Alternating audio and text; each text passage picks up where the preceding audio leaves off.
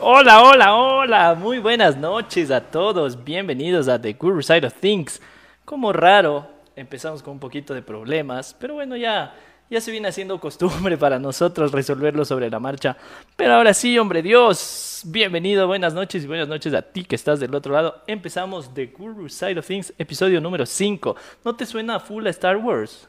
Hombre Dios, episodio 5. Capitán Jara López Qué gusto una vez más, otro domingo, acompañar a, toda la gente, todos los que nos escuchan a través de este podcast de Guru Side of Things. Muchas gracias por esa introducción, Hassan Dahik. Y claro, como dices, capitán, eh, efectivamente es el, episodio 5, el Imperio contraataca de Guru Side of Things. ¡Qué bestia! El Hassan contraataca. Buen contraataque, pero. Claro. chévere. En ese sentido, mejor que contraataque el Hassan a que nos contraataquen los problemas de señal.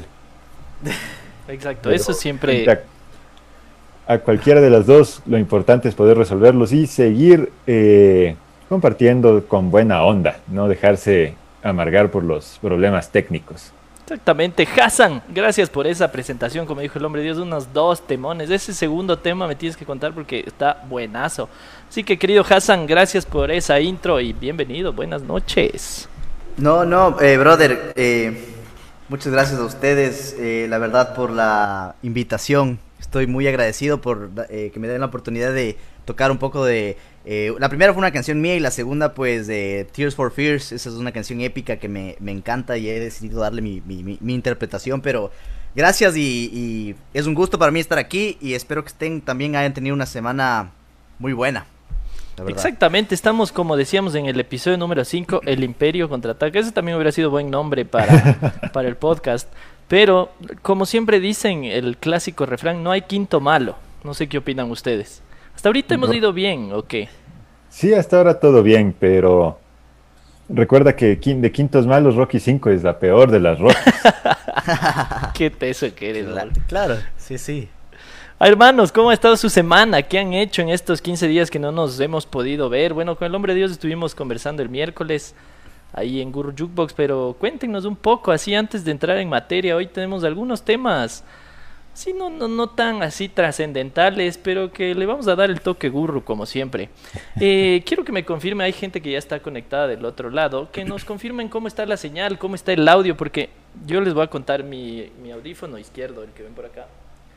Eh, es súper viejo, es de los iPhones, así, creo que es del iPod, de los iPods del primer touch que salió, entonces ya está súper mal. Entonces yo tengo un retorno horrible aquí en este pero yo creo que es del audífono. No sé cómo se está escuchando por ahí. Ustedes que están en el, del otro lado en el chat, veo que ya se siguen conectando. Cuéntenos cómo están, cómo han pasado, si quieren conversar de algo, darle lado burro a las cosas. Y por supuesto, dennos ahí un feedback de cómo está el audio, cómo estamos saliendo ahora sí ya resueltos los problemas técnicos. Y ustedes, hermanos, Bolo, Hassan, cuéntenos cómo les va. Claro, eh, esta semana para mí ha sido en full trabajo, full cosas que hacer eh, de un lado para el otro en todo momento, sin mucho tiempo libre. Como viste, incluso el, miércoles para el, el, Guru Jukebox llegué con un retraso de alrededor de media hora, 45 minutos y tuve que transmitir una buena parte desde el taxi. Exacto, todos nos enteramos dónde vives ahora.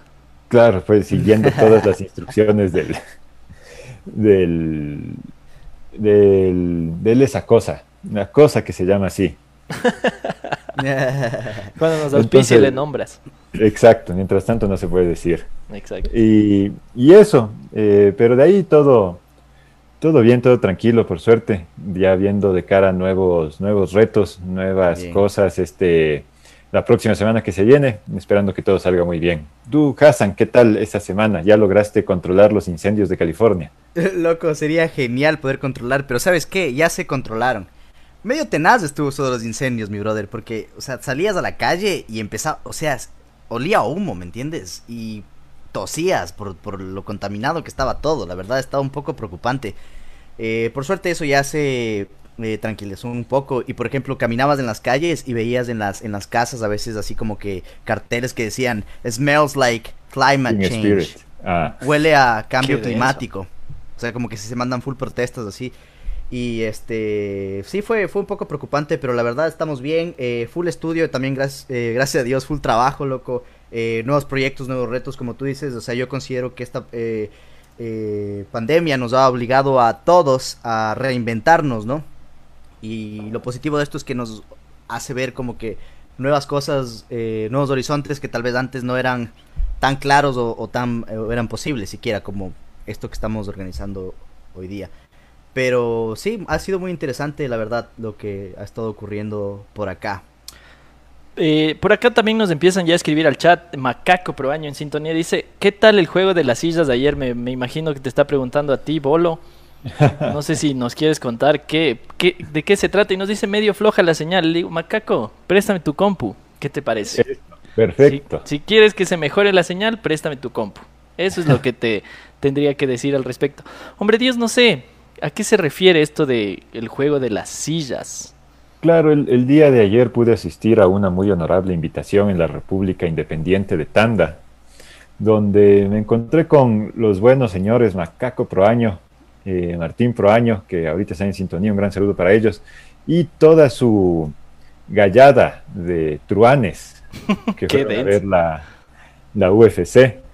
Y claro, ahí también hubo un un cumpleaños sorpresa donde hubo juego de las sillas incluido también, eh, un poco de música.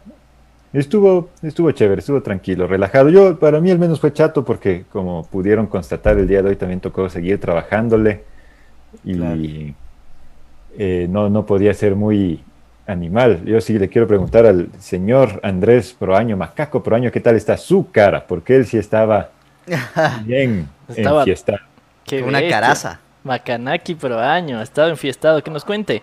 Ya le digo, más allá de la señal, que si me prestas tu compu creo que se resolverían muchos problemas. ¿Qué tal este el audio? No sé si ustedes escuchan por ahí algo, un feedback medio denso o es mi audífono dañado directamente. ¿Un feedback?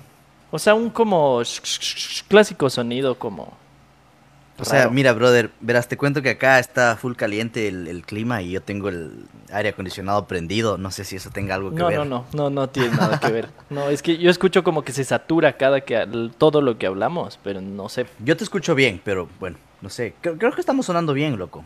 Sí, pero ya el Andrés nos mandó ahí el puñal, el puñal. es que hay un poco de delay, creo.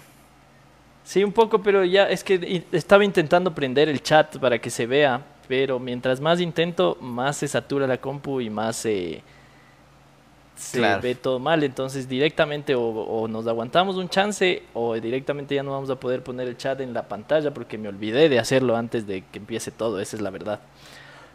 Pero bueno, en todo caso, ya estamos. No sé, amigos, ¿qué tienen para contarse? ¿Qué ha pasado por la vida? ¿De qué quisieran hablar? Yo tengo ahí algunos temas, pero les voy a dar chance hoy día, ¿ya? También les voy a dar chance a los del chat.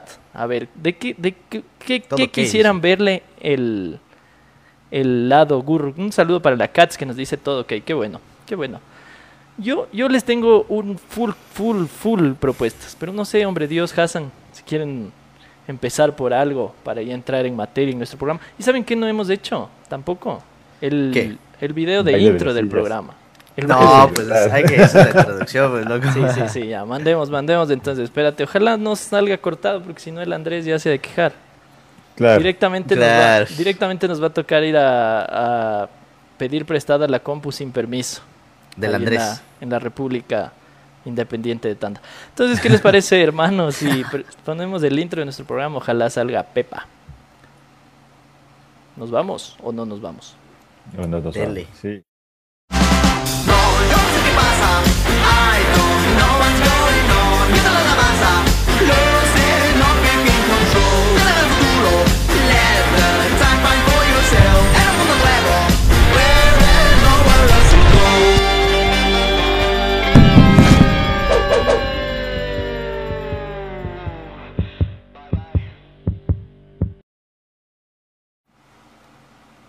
Bueno, dentro de todo creo que salió así medio bien, en lo que se puede, digamos.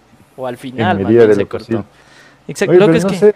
está mejor, Yo he escuchado quejas de alrededor de toda la ciudad de esta semana de que el internet está en la masa, en todo lado. Y no sé si es que es por las lluvias, porque está lloviendo un montón creo que por allá, por Cumbayá, por Tumbaco, han caído rayos también y la señal en general, en las reuniones que he tenido estos días, la gente que está desde Cumbayá está con problemas. No sé si es que puede ser eso, si eso tenga algo que ver. O sea, ¿Sabes que es denso? Di, di, dijas. Que la señal aquí también está media mala, brother. Y yo ya llamé algunas veces a, preguntar por qué motivo. Y lo que me dijeron es que una de las razones también es. Exacto. es porque las, las torres de 5G ya, ya las están actualizando para que la gente las utilice el año entrante. Entonces eso está empezando a afectar a las redes de la gente acá. Pero no sé si sea lo mismo en el Ecuador. Pero acá está pasando eso. Oye, ¿y qué, cuál es tu operadora, Hassan? Eh, T-Mobile. Sí, está, es buena, es buena, pero tiene algunas cosas ahí. O sea, loco, la verdad, el, el servicio al cliente de T-Mobile me parece súper bueno, bro. O sea, yo creo que el servicio al cliente deberían aprender otras compañías, tal vez. O sea, te escuchan, te preguntan, o sea, no sé, se siente bien cómodo como te, la forma en la que te tratan, me parece muy interesante. ¿Qué servicio al cliente podrías decir que es bueno en el Ecuador? Por ejemplo, ¿te gusta Movistar, Claro, ¿qué tal es el servicio al cliente de Loco, Movistar, Movistar dura, te juro, un minuto una llamada. Después del minuto siempre se corta o dejas de escuchar. A mí lo que me sabe pasar últimamente es como se me bajan como las rayitas de señal, me se queden dos, luego se sube a tres y alguien me llama y yo no escucho. O sea, me escuchan. Como que yo digo hola, pero yo no escucho lo que dicen y es problema de señal. Claro. O sea, no sé, loco. Y no sé, yo no, no, he, no he experimentado. ¿Y qué celular tienes? También puede que sea el celular, dicen algunos. No, no creo porque verás, a mi mamá le pasa lo mismo. Es como denso. Y ella también es Movistar. Capaz desde el sector también. Pero me ha pasado no solo aquí, en mi casa, sino también por la ciudad. ¿Vos, vos qué tienes? Porta, o sea, claro. Sí, porta, claro, cacha. Porta, vieja escuela. Claro, Porta. Eso denota la edad. Densazo. Ese no, era, ese no era el rapero, ese Porta, ¿te acuerdas? También, que cantaba la de Dragon, Ball. Rap. Buenaza canción. Esa deberías sacar para tus streams, Hassan. Eh, sí. Chuta, loco. Sí, me, sí, era medio odiado ese rapero, ¿no? ¿Te acuerdas que era medio odiado? ¿Quién le odiaba? Yo no sé. que en, el, internet curso, le querían un montón. Pues si sacas un Dragon Ball rap, tienes que ser un tipo de eso. Exacto. Sí, sí. Un tipo genial. Oye, hombre Dios, ¿tú tienes claro? Sí, ¿no? Sí, claro. ¿Y qué tal? es lo que dicen, eh, que ahorita, claro, tiene más cobertura que Movistar. O sea, Movistar tienes, corres el peligro de que en algunos lugares que X eh, pierde señal. O sea, puedes tener señal en todo el resto de tu casa, pero justo en tu cuarto no.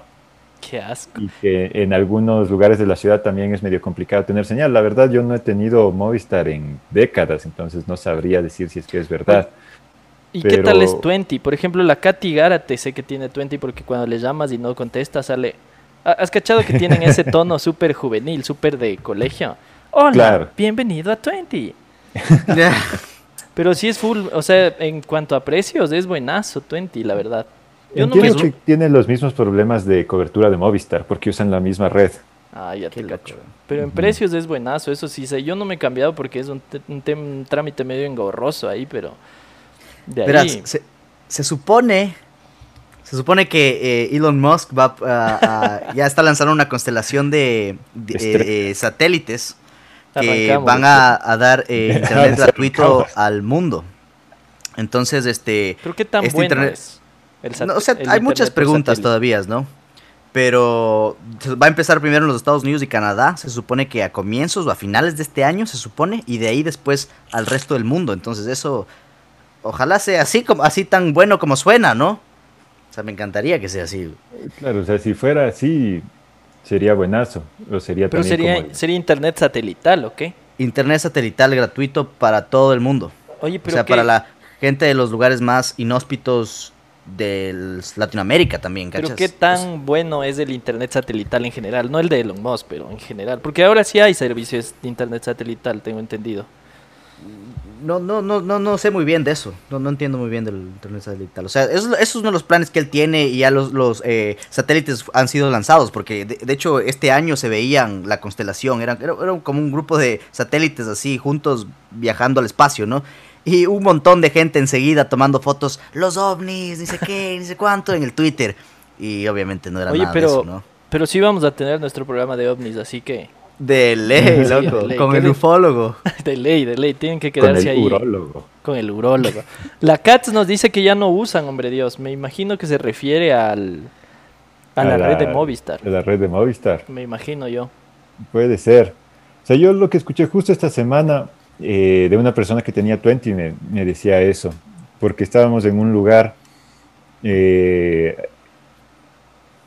una persona que tenía, yo que tenía claro, y otras personas que tenían 20 y otra persona que tenía Movistar. Y ellos no tenían señal para nada, ni de internet, ni de llamadas, y solo los que teníamos claro eh, podíamos sacar llamadas desde ese lugar. fue súper raro. O sea, pero bueno, siempre los de Claro han tenido esa fama de que salen de lugares que no salen las otras operadoras. Entonces, claro, esa es una, es una buena. Mm. Oye, pero durante la pandemia le, le putearon full a Claro, yo no sé ni por qué. Pero eso fue por el tema de servicio al cliente, justo lo que decía el Hassan más temprano, de que mucha gente obviamente cuando ya vio que tenía que quedarse en su casa, ya dijo, ¿para qué voy a seguir pagando eh, datos móviles? ¿O para qué tengo un plan de mm. tantos datos móviles? Puedo cambiar un plan que tenga un poco menos de datos hasta que se pase la pandemia y de ahí reactivo. Pero en el momento en el que llamabas a cancelar tu contrato o a cambiar de contrato, eh, ahí de repente mágicamente el servicio al cliente se volvía lento, se volvía mucho más engorroso y no, no te atendían. O sea, ya quedabas en algo de que se iba, de que se desactive y no te desactivaban, no cumplían con lo que, con lo que, con lo que se estaba diciendo en, la, en las llamadas. Entonces eso generó muchísimo, muchísimo malestar porque hay muchísima gente con el pasar de los días que se iba acumulando y acumulando y acumulando que eh, reportaba que no, que claro, no le estaba eh, dejando terminar el contrato, me parecía medio como que a propósito. Claro. Entonces, Oye, por eso todo el mundo le mandó al diablo. Ya, ya, has cachado, ya has cachado que no sea ya Hassan debe ser mucho más simple, pero por ejemplo acá, para iniciar, por ejemplo, un nuevo servicio de internet, así cualquiera, Loco, puedes hacer desde internet hasta tomando foto del contrato con la firma y mandando por WhatsApp. Pero para ah, cancelar. Ahí sí tienes que estar. Por favor, hacer que se lleve la carta de, decir por qué se retira. Lleve los equipos, tiene que de ley acercarse a una oficina. Loco, es como.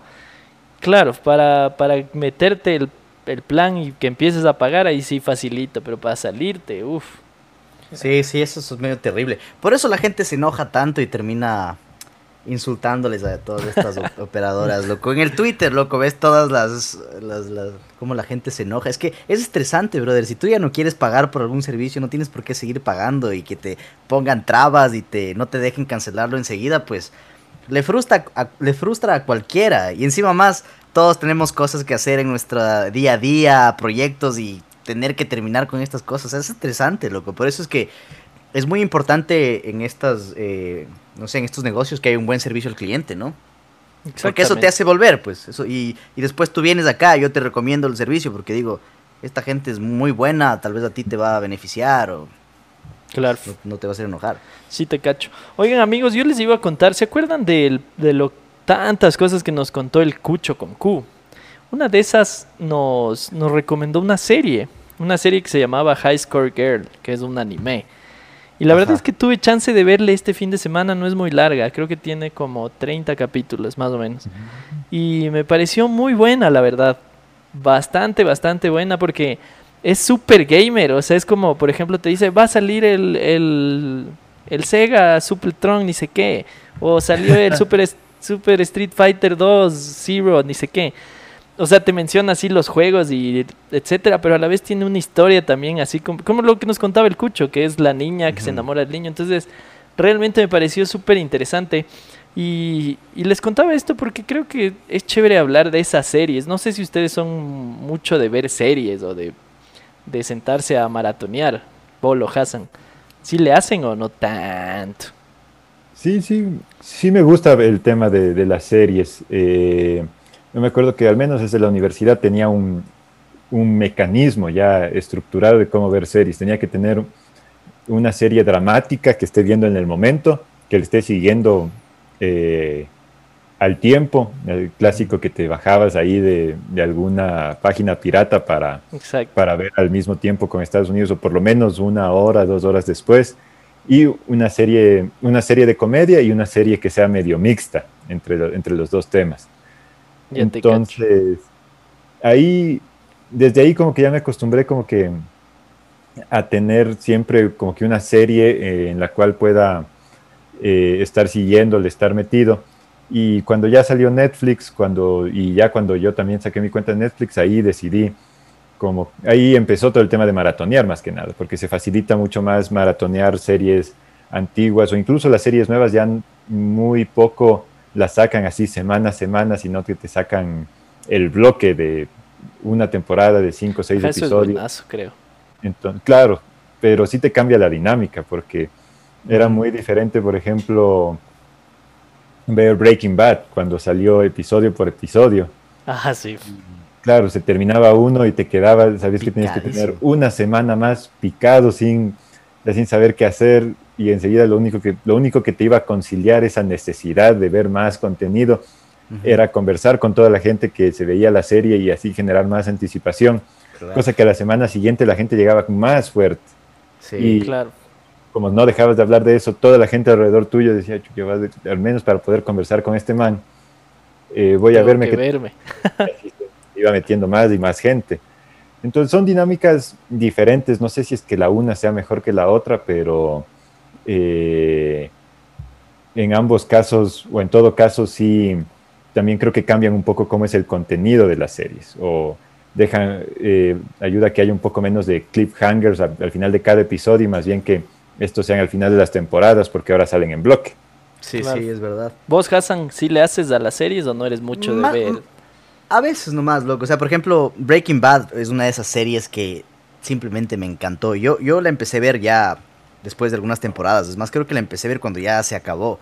Pero me, encantó, me pareció impresionante. Y eso demuestra lo, lo productiva que fue y lo bueno que fue esa serie. O sea, imagínate, ¿qué otra serie ha sido de esa forma? Tal vez de Game of Thrones. Pero yo aún así creo que, o sea, Game of Thrones, mucha gente se quejaba, no les gustaba cómo el director, la, dónde había llevado la serie. Pero creo que Breaking Bad terminó haciendo felices a, todos los espectadores casi. Es que ahí, hubo un tema bien tenaz. O sea, el hecho es que en el caso de Game of Thrones, como sale de una franquicia de libros, los libros aún no están terminados. O sea, ah, la saga de libros aún no está terminada. Entonces, los primeros, las primeras temporadas, o casi hasta la séptima, sexta o séptima temporada, me parece, estaba basado en el libro, en los libros. Sí, sí, Pero luego de eso, las siguientes temporadas, como ya no tenían material de fuente, les tocó, le tocó al director ver cómo terminar eso y terminarlo en dos temporadas. Entonces, eh, una trama que se había hilando fino, eh, con muchos personajes, muy rica en personajes secundarios, muy rica en, eh, en pequeños subtemas, subplots que iban avanzando y que parecía que en algún momento iban a, a meterse y a, ser un punto fundamental para resolver eh, la, la, temática principal, la historia principal. Al final se, se, abandonaron, se los trató como para resolverlo rápido, rápido, que ya no tenían nada que ver. Y eso enfureció a la gente. En cambio, Breaking Bad sí fue una obra completa. O sea, desde el principio se sabía. No fue basada en libros ni nada. Pero ¿sabes qué otra serie es increíble? Eh, loco, me olvidé el nombre. Break, Breaking Mirror. Black Mirror, Black, Mirror. Loco, qué impresionante. A pesar de que, verás, yo, yo ya me vi esa serie hace, hace algunos años del primer capítulo. Pero me pareció súper raro el primer capítulo, que no me gustó la serie. O sea, no me, gustó, no me quise meter más. ¿Cuál, porque... ¿cuál es el primero? El que le, le, obligan a un este inglés. Ah, el que le secuestran al, al, primer ministro. Que tenga algo con un cerdo, loco. Eso era súper sí, sí, raro. Entonces no me, no me llamó la atención. Es, que, es turbio. Es que eso es tenaz. Tenaz. Eh, o sea, tienen porque, un punto ahí. Claro, o sea, tiene primero el tema tecnológico, obviamente, que ya, obviamente. ya te va a dar para que, para que sigas hablando de, de ese tema. Pero segundo, o sea, eh, iba del primer ministro con el tema del cerdo, porque justo por ese entonces, el que era, ministro, el que era primer ministro, que era. Um, eh, este Cameron, estoy mal con los nombres, ¿cómo se llama? El que era antes de de la Teresa May. Cameron Díaz. No. estoy, estoy, con el nombre de James Cameron en la mente, pero no es de ese. Oh. Cameron. Pero bueno, este primer ministro Cameron, eh, él James. se le había demostrado que unas fotos en la época de colegio, en la época de universidad, que cuando que le tocó hacer una especie de iniciación, efectivamente haciendo eso, o sea, teniendo eh, relaciones con la cabeza de un cerdo muerto. Y por eso es que lo mencionan, o sea, era un tema de actualidad en el premio, en el, en el Reino Unido y por eso es como que lo meten también con el tema de la tecnología, que es como que el trasfondo de la amenaza de los terroristas. Oye, pero, Claro, pero Black sí, sí, Mirror sí. es de esas, de esas series que, que no es como que tiene un hilo, digamos, sino cada capítulo No. es una historia distinta, ¿no es cierto? Ajá, Yo no he más o visto, la verdad. Eh, por acá en el chat, el Sebastián Tuma en sintonía. Hola, Johan, ¿cómo te va? Nos dice primero la droga. Me imagino que La él droga. utiliza la droga para ver algunas series, que debe ser denso también. Pero nos dice, Game of Thrones la cagó al final por hacer Star Wars. No sé a qué se refiere, me imagino que los productores o directores. los directores tenían que hacer Star Wars. ¿En Pero serio? para mí, yo la verdad no he sabido, pero por ejemplo, para mí lo que pasó es que le dijeron, verán, tienen plata, tienen este, esta cantidad de plata y solo esta cantidad de tiempo. Hágale. Entonces, loco, tú sí notas como que la, la temporada final y el final es como muy así como pa, pa, pa, pa, pa, pasa todo, o sea, la serie es tan como a plazos largos en todas las, las temporadas. Como que llegas a la última y en la última es todo pum, pum, pum, pum, pum, loco. O sea, como se desarrolla tan rápido, los escritores nos dice el Johan, se desarrolla todo tan rápido que es como literalmente parece que les dijeron como no tienen más tiempo ni más plata, Claro. acaben como puedan. Más o menos como lo que lo que hicieron los directores de la fe para poner al bolillo. Cuando, cuando ya no sabían qué hacer dijeron, loco, y ahora no tenemos técnico, ¿qué hacemos? No sé, loco, ¿quién se te ocurre? El bolillo, ya dale el bolillo, así. Más o menos así. Claro, fue. sí. Sí, hay full, hay full.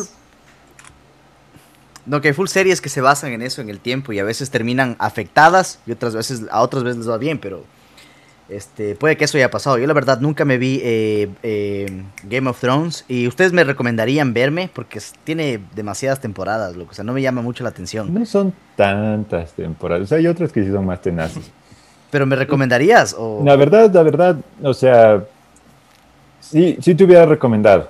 Ahorita depende, porque el final yo también me parece que estuvo muy mal hecho, como que se pierde un montón de elementos, pero, eh, o sea, sí, sí te recomendaría verte la primera, por lo menos, la primera temporada para, para que te, ya de que el final va a ser malo, pero, o sea, olvídate que el final, olvídate de que hubo un final malo, olvídate de que vas a ver un final, pero sí, o sea, trata de seguirle la, cómo se van eh, generando las historias, los personajes, y sí, sí es entretenido, o sea, sí te, sí Ujú. te, te satisface en ese, en ese sentido. O sea, ¿qué prefieres? eh, ¿Game of Thrones o eh, Walking Dead? Walking Dead nunca le seguí mucho, la verdad. O sea, le vi las primeras temporadas, creo que la primera temporada le vi. Y si bien los primeros capítulos me parecieron, me llamaron un montón, te engancha un montón los primeros capítulos de la serie. Luego como que se volvían muy reiterativos, muy Sí, sí, lentos. En ese sentido sí me parece que Game of Thrones siem- también puede ser lenta en ciertos puntos, pero demanda tu atención. O sea, cada elemento de cada conversación que parece lenta, que parece aburrida, que parece que no tiene nada que ver, Ajá. a la final se va hilvanando con otra, con otra historia y tiene una consecuencia mm, tal vez más fuerte de la que te podrías imaginar. Exacto. Entonces, y, eso demanda mucha atención y tuya. ma- y más que que eso, No dejes pensar eso. más que eso también pasa, o sea, sin spoilear ni nada, pero pasan cosas que, que en una serie regular, digamos, mm, dices nunca pasaría, me caches, no te quiero spoilear, pero o sea, hay esos giros, esos giros densos que dices Sí, como, sí. ¿what? Lo que te quedas así como. ¿en serio? Entonces, por ejemplo, acá el Johan Tuma nos dice que claro que a los escritores eh, apuraron toda la huevada porque le- les ofrecieron hacer Star Wars y que valieron Gaber en los dos, dice. sí. Ajá. Y dice, Star Wars también tuvo críticas. claro, dice que si es que te gusta lo medieval, de ley tienes que ver sí, Game of Thrones. sí, sí me gusta. Y luego nos pone que también Juego de Tronos también es buena. Sebastián, Sebastián, por favor. Loco, pero. ¿sabes qué series me sé ve- ver a veces? Bueno, o sea, más de episodios, así de repente me veo Coraje, el perro cobarde, loco, así. Capítulos de eh, Hey Arnold, así. Ah, cosas esos así. son excelentes. Y los analizo ya con ojos de, de adulto, pues, loco, ya de, de más grande. Y al- algunas series son muy buenas, loco, y tienen contextos medios hasta oscuros para un niño, bro. Sí, o sea, por eso es que cancelaron todas esas series. Pero a mí me parece excelente Coraje, el perro cobarde, loco. O sea, es una, es una serie de- que a, a mucha gente tal vez le daba miedo. A mí me daba miedo, pero a la vez me gustaba mucho. O sea, cómo le trata a Justo. Sí han visto Coraje, el perro cobarde, ¿no? Sí. ¿Cómo le trata justo al perrito, loco? Eso es violencia animal, loco. Y lo ponen en dibujos animados. Pero yo creo que representa una realidad y te daba una moraleja también. O sea, una serie linda. A, a- a- a mi parecer, al menos, ¿no? Oye, Sí, Hassan, pero entonces sí, no sí, eres sí. mucho de, por ejemplo, sentarte en el sofá y ver Netflix, digamos. De lo no que mucho, entiendo. loco. Ajá. Ya te cacho. A veces, depende. Si es Breaking Bad o u otra, tal vez sí. ¿Qué otra, Pero- ¿Qué otra serie has visto de las últimas? O sea, Black Mirror, Breaking Bad. ¿Cuál otra como que recuerdas en estos últimos, de esta última década? Eh, no sé, loco. A veces me veo documentales, pero no soy mucho de series, bro. O sea, la verdad, este. Ni, ni siquiera la de Star Wars, de, de Mandalorian. ¿Vieron de Mandalorian? Es que esa aún no llega acá. No, ¿en serio? Es que Disney Plus recién va a estar disponible en noviembre aquí. Qué locura. Pero hay full gente que se ha visto Ah, claro, o sea, páginas pirata y todo eso. pero es que la verdad, no sé, yo no haría el esfuerzo ahorita para ver en una página pirata. Porque, tal- o sea, en noviembre, dependiendo de cuánto cueste el servicio, capaz que ya pueda verlo. No sé, una serie de elementos. También ya no tengo el tiempo que tenía antes, porque antes sí, precisamente porque eran episódicas y ya había empezado a ver. Entonces tenía como que ya la, la desesperación de ver en cuanto salga, pero ahora ya no siento esa necesidad de, en ninguna serie. O sea, si es que está disponible de manera cómoda, chévere. Si es que tengo que hacer un esfuerzo para buscarla en manera pirata Bien. y aguantarme la aguantarme como Claro. que el, Los 800 desespera- pop-ups. los 800 papás y la lentitud, porque encima se baja el ancho de banda por dependiendo sí, de la sí, página. No, ahí sí. Claro, pero eso escuché que es media buena. O sea, Yo también he escuchado que es buena. Los fans de Star Wars, más que nada. Eso te iba a decir, pero hay que verse las películas para ver o puedes así agarrar de, de la nada. Mm, Yo no, no sé, como te digo, no, no he visto, la Ay, verdad. entonces no cacho. te podría decir que Oh. si es que es necesario o no. Me imagino que, claro, es mucho más rico si es que lo ves eh, con el conocimiento de las películas. Claro. Oye, hombre Pero- Dios, pero, pero por ejemplo, tú decías que tenías así como tu esquema de tener tu serie de drama, tu serie de... ¿De qué más era? ¿De acción? ¿Era? Era de, de drama, de comedia y una Comedia. medio mixta. Ya. Pero más allá del género, porque dentro de cada género hay como full cosas. Claro. ¿Qué, qué es lo que le buscas a una serie? O sea, ¿qué es lo que te dice o te hace ponerle play y verle el primer capítulo? Porque, por ejemplo, te digo porque me pasó, me pasó ahora con High Score Girl y con Death Note, que es otro anime, que ese sí Es les bueno. recomiendo. Death Note es Ujú. pf, buenazo. Eh, me pasó que terminé de ver y me quedé así como, qué denso, quiero ver algo parecido. Y claro, eh, ves las sugerencias y buscas en las páginas y como que leía los argumentos y como que... mm, mm, como que no, no, me, no me llamó ni la atención darle chance a otra, ¿me cachas? Entonces, Claro. ¿Qué, qué es lo que busca el Hassan? Bueno, sí es un poco más difícil porque él dice que más es un poco más como no tan de sentarse No, y ver, sino claro. agarrar, dice, ah, me dio ganas de ver una y le das. Sí, sí, ajá. Pero por ejemplo, en tu caso, hombre Dios, y bueno, Hassan también nos puedes contar después, ¿qué es lo que... O sea, ¿qué, qué- qué es lo que hace que elijas una serie de drama, ¿me cachas? O de comedia. O sea, yo siempre he llegado a las series, a casi todas las series o las más grandes que, que tengo en memoria a través de recomendaciones. Yo iba a decir lo mismo, ajá. Eh, difícilmente, o sea, es como que yo agarro y, y pongo en Netflix y, y me pongo a ver, a ver cuál de estas series va a ser chévere, porque es, de todas maneras estás invirtiendo mucho tiempo de, de tu parte. Entonces, muchas veces, al menos en Netflix, sí me ha pasado, al menos con películas, que pongo una serie y una película que parecía por la sinopsis que era una bestialidad, tenía mejor puntuación, que era recomendada para mí de acuerdo al algoritmo, y nada que ver. Entonces, sí, me, pongo a decir- sí me pongo a ver y- una serie que tal vez me consuma unas 30, 40 horas de, de mi vida y, y confiarle a la sinopsis de Netflix y al algoritmo, no, no, no sé, no, no me da.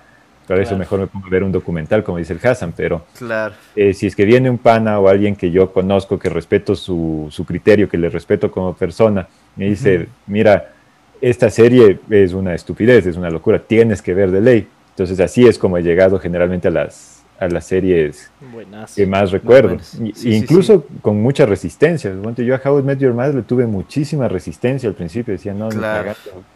no ha de ser mala, tú estás exagerando. Y cuando me puse a ver, se quedó como una de mis series favoritas de Es toda la vida. bestialidad, es una Eso he escuchado maravillas de esa serie, pero no me llama la atención. Y hay una cultura, ¿no? Del wingman y todo esto, y, y es excelente, pero, Oye, pero- a mí simplemente no me llama la atención, loco, no sé, no he logrado entrar. Y, y con Breaking Bad también era así un chance. Es que Breaking Bad también empieza lento, lento, Sí, empieza lento. es como que súper lenta. Tienes que aguantarte unos dos episodios para que empiece ya a ponerse Es- fuerte. Y- Y, la oye- segunda temporada en adelante se dispara ya.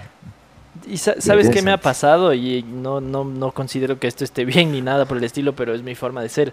A mí lo que me pasa mucho es que las series que se ponen de moda de por sí ya me causan un rechazo, loco. Rechazo, Sí. rechazo. Rechazo. El pueblo sí. está rechazo. Entiendo. Y No, pero, y te digo porque me pasó con Breaking Bad. Yo Breaking Bad vi como a los 3 o 4 años de que se acabó. Ajá. Claro, eh, The Walking Dead también vi como cuando hubo una pausa bastante larga, no me acuerdo si era en la temporada 7 u 8, que, que claro, pararon un poco y volvieron a hacer después de uno o dos años. Y claro, cuando se terminó, me vi- y me causa eso, o sea, por ejemplo, ahorita este Cobra Kai, que todo el mundo habla y que qué bestia, qué bueno, qué bestia, es lo máximo. Loco, me, no sé por qué me genera rechazo. Y es algo que me pasó incluso con una serie que si está el macaco por ahí, el Tuma, me han de insultar. Pero me pasa incluso ahorita, por ejemplo, con Doctor House. Yo me acuerdo Ah, que... Qué-. Qué aburrida esa Bien, serie. loco. pobre, Yo tra- miserable. Loco, yo he tratado de ver esa serie y... y, Loco, a mí hasta me ahorita me es genera que rechazo. ¿ya? Tal vez no he visto los mejores episodios o entré a otro que no debí o yo qué sé, bro. Loco, o sea, pegar. e- esa es una Quiero serie que sí es larga. O sea, esa sí, chucha, empezar a verle sí es como que te, te puede dar pereza porque dices, son nueve temporadas como de 40, 30 episodios cada uno. Eso sí es una inversión larga, pero eh, claro, como puede tener episodios de relleno, como cualquier serie que tenga ese, ese tipo de distancia, pero la historia a largo plazo, la historia que hay dentro de los de cada, de cada temporada, la, la transformación del personaje desde principio de temporada hasta final de temporada y cómo eso se mete también en, en la transformación de, del personaje en todo el largo plazo es espectacular. Pero claro, si no, o sea, no, es tan sutil en esos cambios que no es que al, para el final de la temporada vas a tener que necesariamente que haya un cambio muy notable o muy notorio, sino es- son cosas pequeñas que se van acumulando. Tal vez por eso puede ser. Y acá Claro. el, el Tuma le dice al Hassan, aburrida, dice el miserable. Loco, nunca me he visto esa serie. O sea, me vi dos capítulos y me... no- es que tal vez me vi el capítulo erróneo, ¿me entiendes? Pero, ¿sabes qué?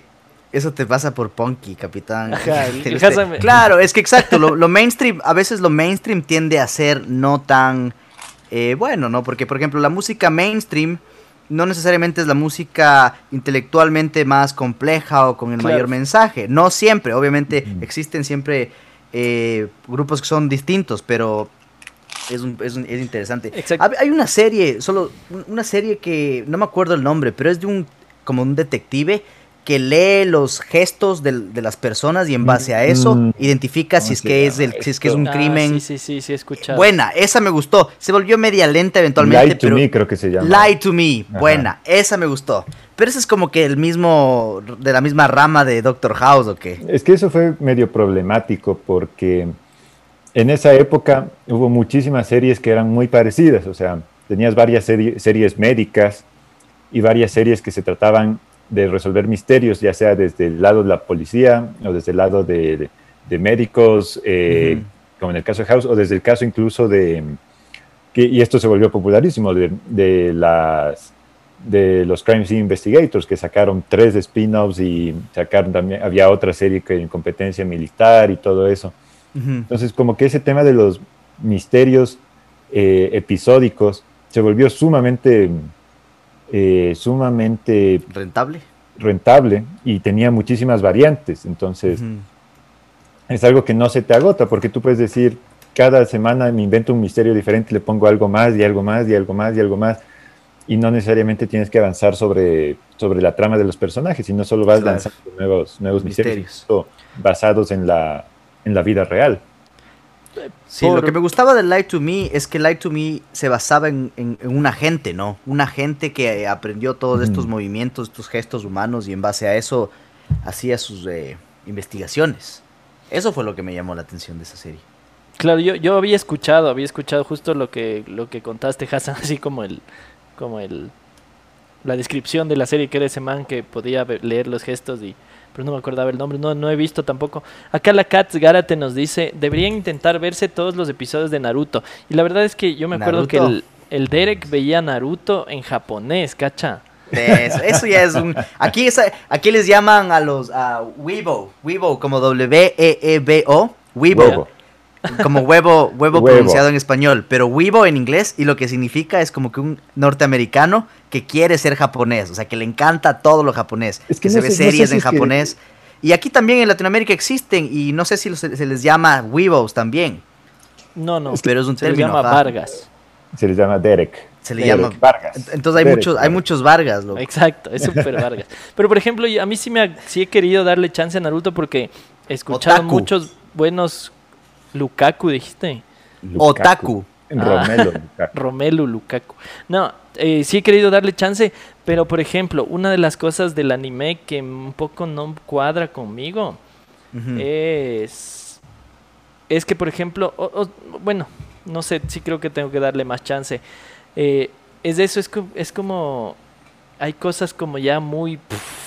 o sea, sacadas del contexto real. Porque, por ejemplo, High Score Girl y y Dead Note, ya para citar las que, las que mencioné, son muy pegadas a la realidad, ¿me cachas? O sea, más allá de ser el dibujo y el anime y la lágrima y los colores y los, los efectos del anime que, que tiene en realidad, eh, las historias son muy pegadas a la realidad. O sea, por ejemplo, y lo que me encantó de High Score Girl es que la historia va avanzando con los juegos de video, o sea, con claro, que usaban elementos y referencias que eran reales. Mm. Exacto, y por ejemplo en Dead Note, si bien existe la, la Dead Note como tal, y el Shinigami, que es el, el dios japonés del amor, uno de los dioses japoneses de la muerte, eh, más allá de que sí tiene su, su elemento fantasioso, es muy pegado a la realidad, ¿me cachas? O sea, es una persecución entre, digamos, un detective y un... No sé si llamarlo criminal para no dar tampoco mucho spoiler de la serie. Pero claro, es, me cachas, es una historia, es muy mucho pegado a la realidad. Entonces yo creo que Naruto, como les digo, si bien he tenido excelentes comentarios, siento que sí va más allá a lo fantasioso. No sé si la Kat nos puede contar un poquito más acerca de eso. Eh, y claro, y, y, yo solo antes de eso, lo que me decía el Johan, que me dice que por Punky no me gusta lo mainstream, eh, no me he arrepentido porque a la final, como que por ejemplo con Breaking Bad me pasó que después de tres años me senté y dije, a ver, ya, voy a ver. Y me pareció una brutalidad, o sea, una de las mejores series que he pasado. Pero claro, o sea, no, no sé por qué Exacto, en el espíritu, el espíritu de Eloy, no mentira, en el espíritu, eh, Claro, loco, me, me, pasa eso con las series mainstream. O sea, es como. No sé por qué. Cobra Kai no tengo ni, ni, ni ganas, loco, de ponerlo. Claro. Oye, yo te iba a decir, loco. ¿sí? ¿Quién se ha visto eh, Walking Dead aquí? Yo me vi hasta la. No me acuerdo qué temporada es. Si le cachas al. 7. Hay uno que le se llama Negan. N-E-G-A-N. Ese tipo le sacaron como DLC. ¿Sabes lo que es DLC? Cuando compras personajes en videojuegos. En Tekken. Le sacaron en Tekken sea, puedes pelear con ese man. Al, al Negan, al Negan. Ah, ¿en serio? Qué bien. Sí, como personaje. pero estoy en el 2018.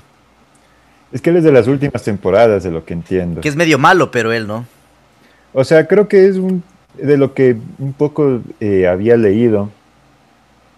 Eh, es un antihéroe, o sea, empieza como, como un, un, personaje, como un antagonista a los, a los principales pero cacho que el, principal, el Rick Grimes, él va, si es que no, ya desapareció, porque incluso el actor ya salió de la serie, y que el resto del grupo va a terminar, o si es que no está pasando esto ya, siendo liderado por este, por este Negan o usándolo a él como un recurso que si bien fue antagónico en un inicio, ahora les va, les va a ayudar a sobrevivir ante la falta de, de un líder. La falta de todo.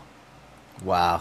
Interesante. Me encanta, loco, cuando agarran así personajes de de ciertas series y las, y las ponen en, videojuegos. Por ejemplo, en el Mortal Kombat 11, que es de este, que salió este año y el, anterior y este, este, publicaron a Robocop, loco, como personaje DLC y a Terminator, a Arnold Schwarzenegger. Sí, Arnold Schwarzenegger. ¿Qué tal las fatalities? densazos, loco, full referencias a todas estas películas, a toda esta retrocultura, retropop, ah, porque Robocop es, retropop. Eso es lo que nos mostraste el video hasta el anterior. puede ser, puede ser, ajá. E, increíble. Y también, ¿qué más? El Joker, loco, el Guasón ahí. Excelente. Una bestia, loco. Eh, Excelente. Acá el macaco pero años dice, suenan bien mis cielas. El Tuma dice algo que es súper verdad, que solo hay un Vargas. Eso es súper verdad. Solo hay un Vargas. El macaco pro año nos dice, ¿qué tan Vargas es el anime? Es súper Vargas. Lo que es que yo, es la idea del Derek, verán, les voy a contar así una infidencia. Se acostaba en su compu roja. O sea, ¿qué tan Vargas es tener una compu roja? Ponía Naruto en japonés y comía sus papas Lays con salsa de tomate. Loco, es como... Y, y se mandaba tres, cinco capítulos de una de Naruto, así es como... Claro, eso te digo, y, me, o sea, me llama la atención porque como dice la Katz aquí que Naruto es inspirador. Claro, eh, tengo full buenos comentarios, pero sí, sí me genera un poco de mm, el hecho de que creo que se va mucho a lo fantasioso y no sé. Pero o tal vez por lo de dibujos tú piensas o tiendes a pensar o mucha gente piensa que es más como infantil, más como para niños, ¿no? Es que eso te digo, yo con Dead Note y con High Score Girl lo que me acaba de pasar es que en cambio, se me, o sea, ya no creo, o más bien creo que se puede hacer como un, una serie animada de dibujos que no tiene nada que ver con lo infantil, ¿me cachas? Entonces, más, que eso, porque incluso yo me acuerdo haber visto, no, no con detenimiento, digamos, pero haberle visto al Derek eh, viendo los, la serie. Y claro, ver escenas que son así súper oscuras y de peleas densas y de bosques y de... Y es como, claro, o sea, más allá del tema de que sea dibujo y que sea súper infantil. Es eso, es, creo que le tira mucho hacia lo, hacia lo fantasioso. Y otra cosa que me causó así un poco de... Mm, en Naruto es que alguna vez, no sé quién, no sé dónde, escuché que le comparaban como con Goku. Y claro, ahí sí fue al orgullo. no, puedes. No sé por qué, no sé ni cómo, porque si me lanzo eso, pero no puedes compararle con Goku. Nunca. es más. nadie. No sé, es más tranquilo. Pero claro, Dragon, Dragon Ball es una serie de esas que, no sé, muy, muy impactantes en, todo el mundo, loco, en, la, sociedad de Latinoamérica. Influencia a nivel mundial. Y claro, e impactante de una forma positiva también, ¿no? O sea, porque todo el mundo quería de una u otra forma ser Goku, ya es parte de nuestra cultura, loco. Es una es algo japonés que nosotros lo hemos adoptado, lo hemos hecho nuestro. Weibo. Weibo, todos somos Weibo. loco, loco, a ver, busquen ese, no me crean, investiguenlo. lo que yo te iba a decir, Capi, es que, o sea, con respecto a este tema de los animes, eh, o sea, no puedo hablar por Naruto en específico porque la verdad no, no lo he visto, pero, o sea, sí me parece que probablemente, si bien pueden desarrollarse en un setting fantasioso, en muchísimos casos, o incluso en un setting de ciencia ficción, creo que pueden eh, llegar a usar más bien eh, ese setting para eh, exponer muchas, muchos temas filosóficos o muchos temas incluso introspectivos de, los individuos a través de exponerlos a estas situaciones más extremas, por así decirlo. Y eso ayuda mucho más a construir un diálogo que puede ser mucho más profundo, mucho más complejo de lo que puede lograr una serie en la vida real. Pues, de esa manera puede examinar la psiquis, puede examinar la, el sistema de valores eh, que establece una sociedad eh, de una manera más efectiva que, una, que algo en vida real. ¿Por qué? Por el hecho de que al ponerlo en un escenario, en un setting fantasioso, no tienes límites de, de exponer lo más, lo peor que puede hacer esa, sociedad o lo mejor que puede hacer esa sociedad y a través de esas eh, polarizaciones de, o esas exageraciones, esas hipérboles de cada uno de los puntos que quiera analizar, puede llegar a ser un punto que no se puede de otra manera.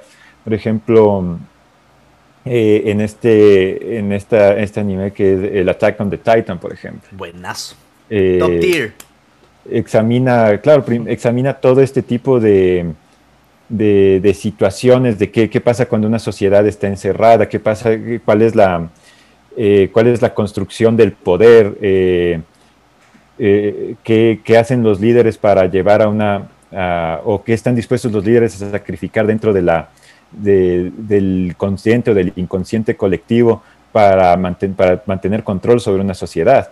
Y parecería que solo es una, un anime de acción que puede ser un poco más violento que los normales, pero cuando te pones a ver cada una de las, de las consecuencias de las decisiones de los personajes en un escenario que es evidentemente fantasioso, que no tiene ningún tipo, muy pocos, eh, muy pocas ataduras con la realidad, pero está hablando acerca de la sociedad actual, de qué pasaría si es que exacerbamos esta, estos puntos del poder en, una, en un ambiente diferente. Y también está el tema de que probablemente los, la, las descripciones más crudas de eventos reales, como, como fueron las bombas atómicas en, en Hiroshima, están en claro. el anime.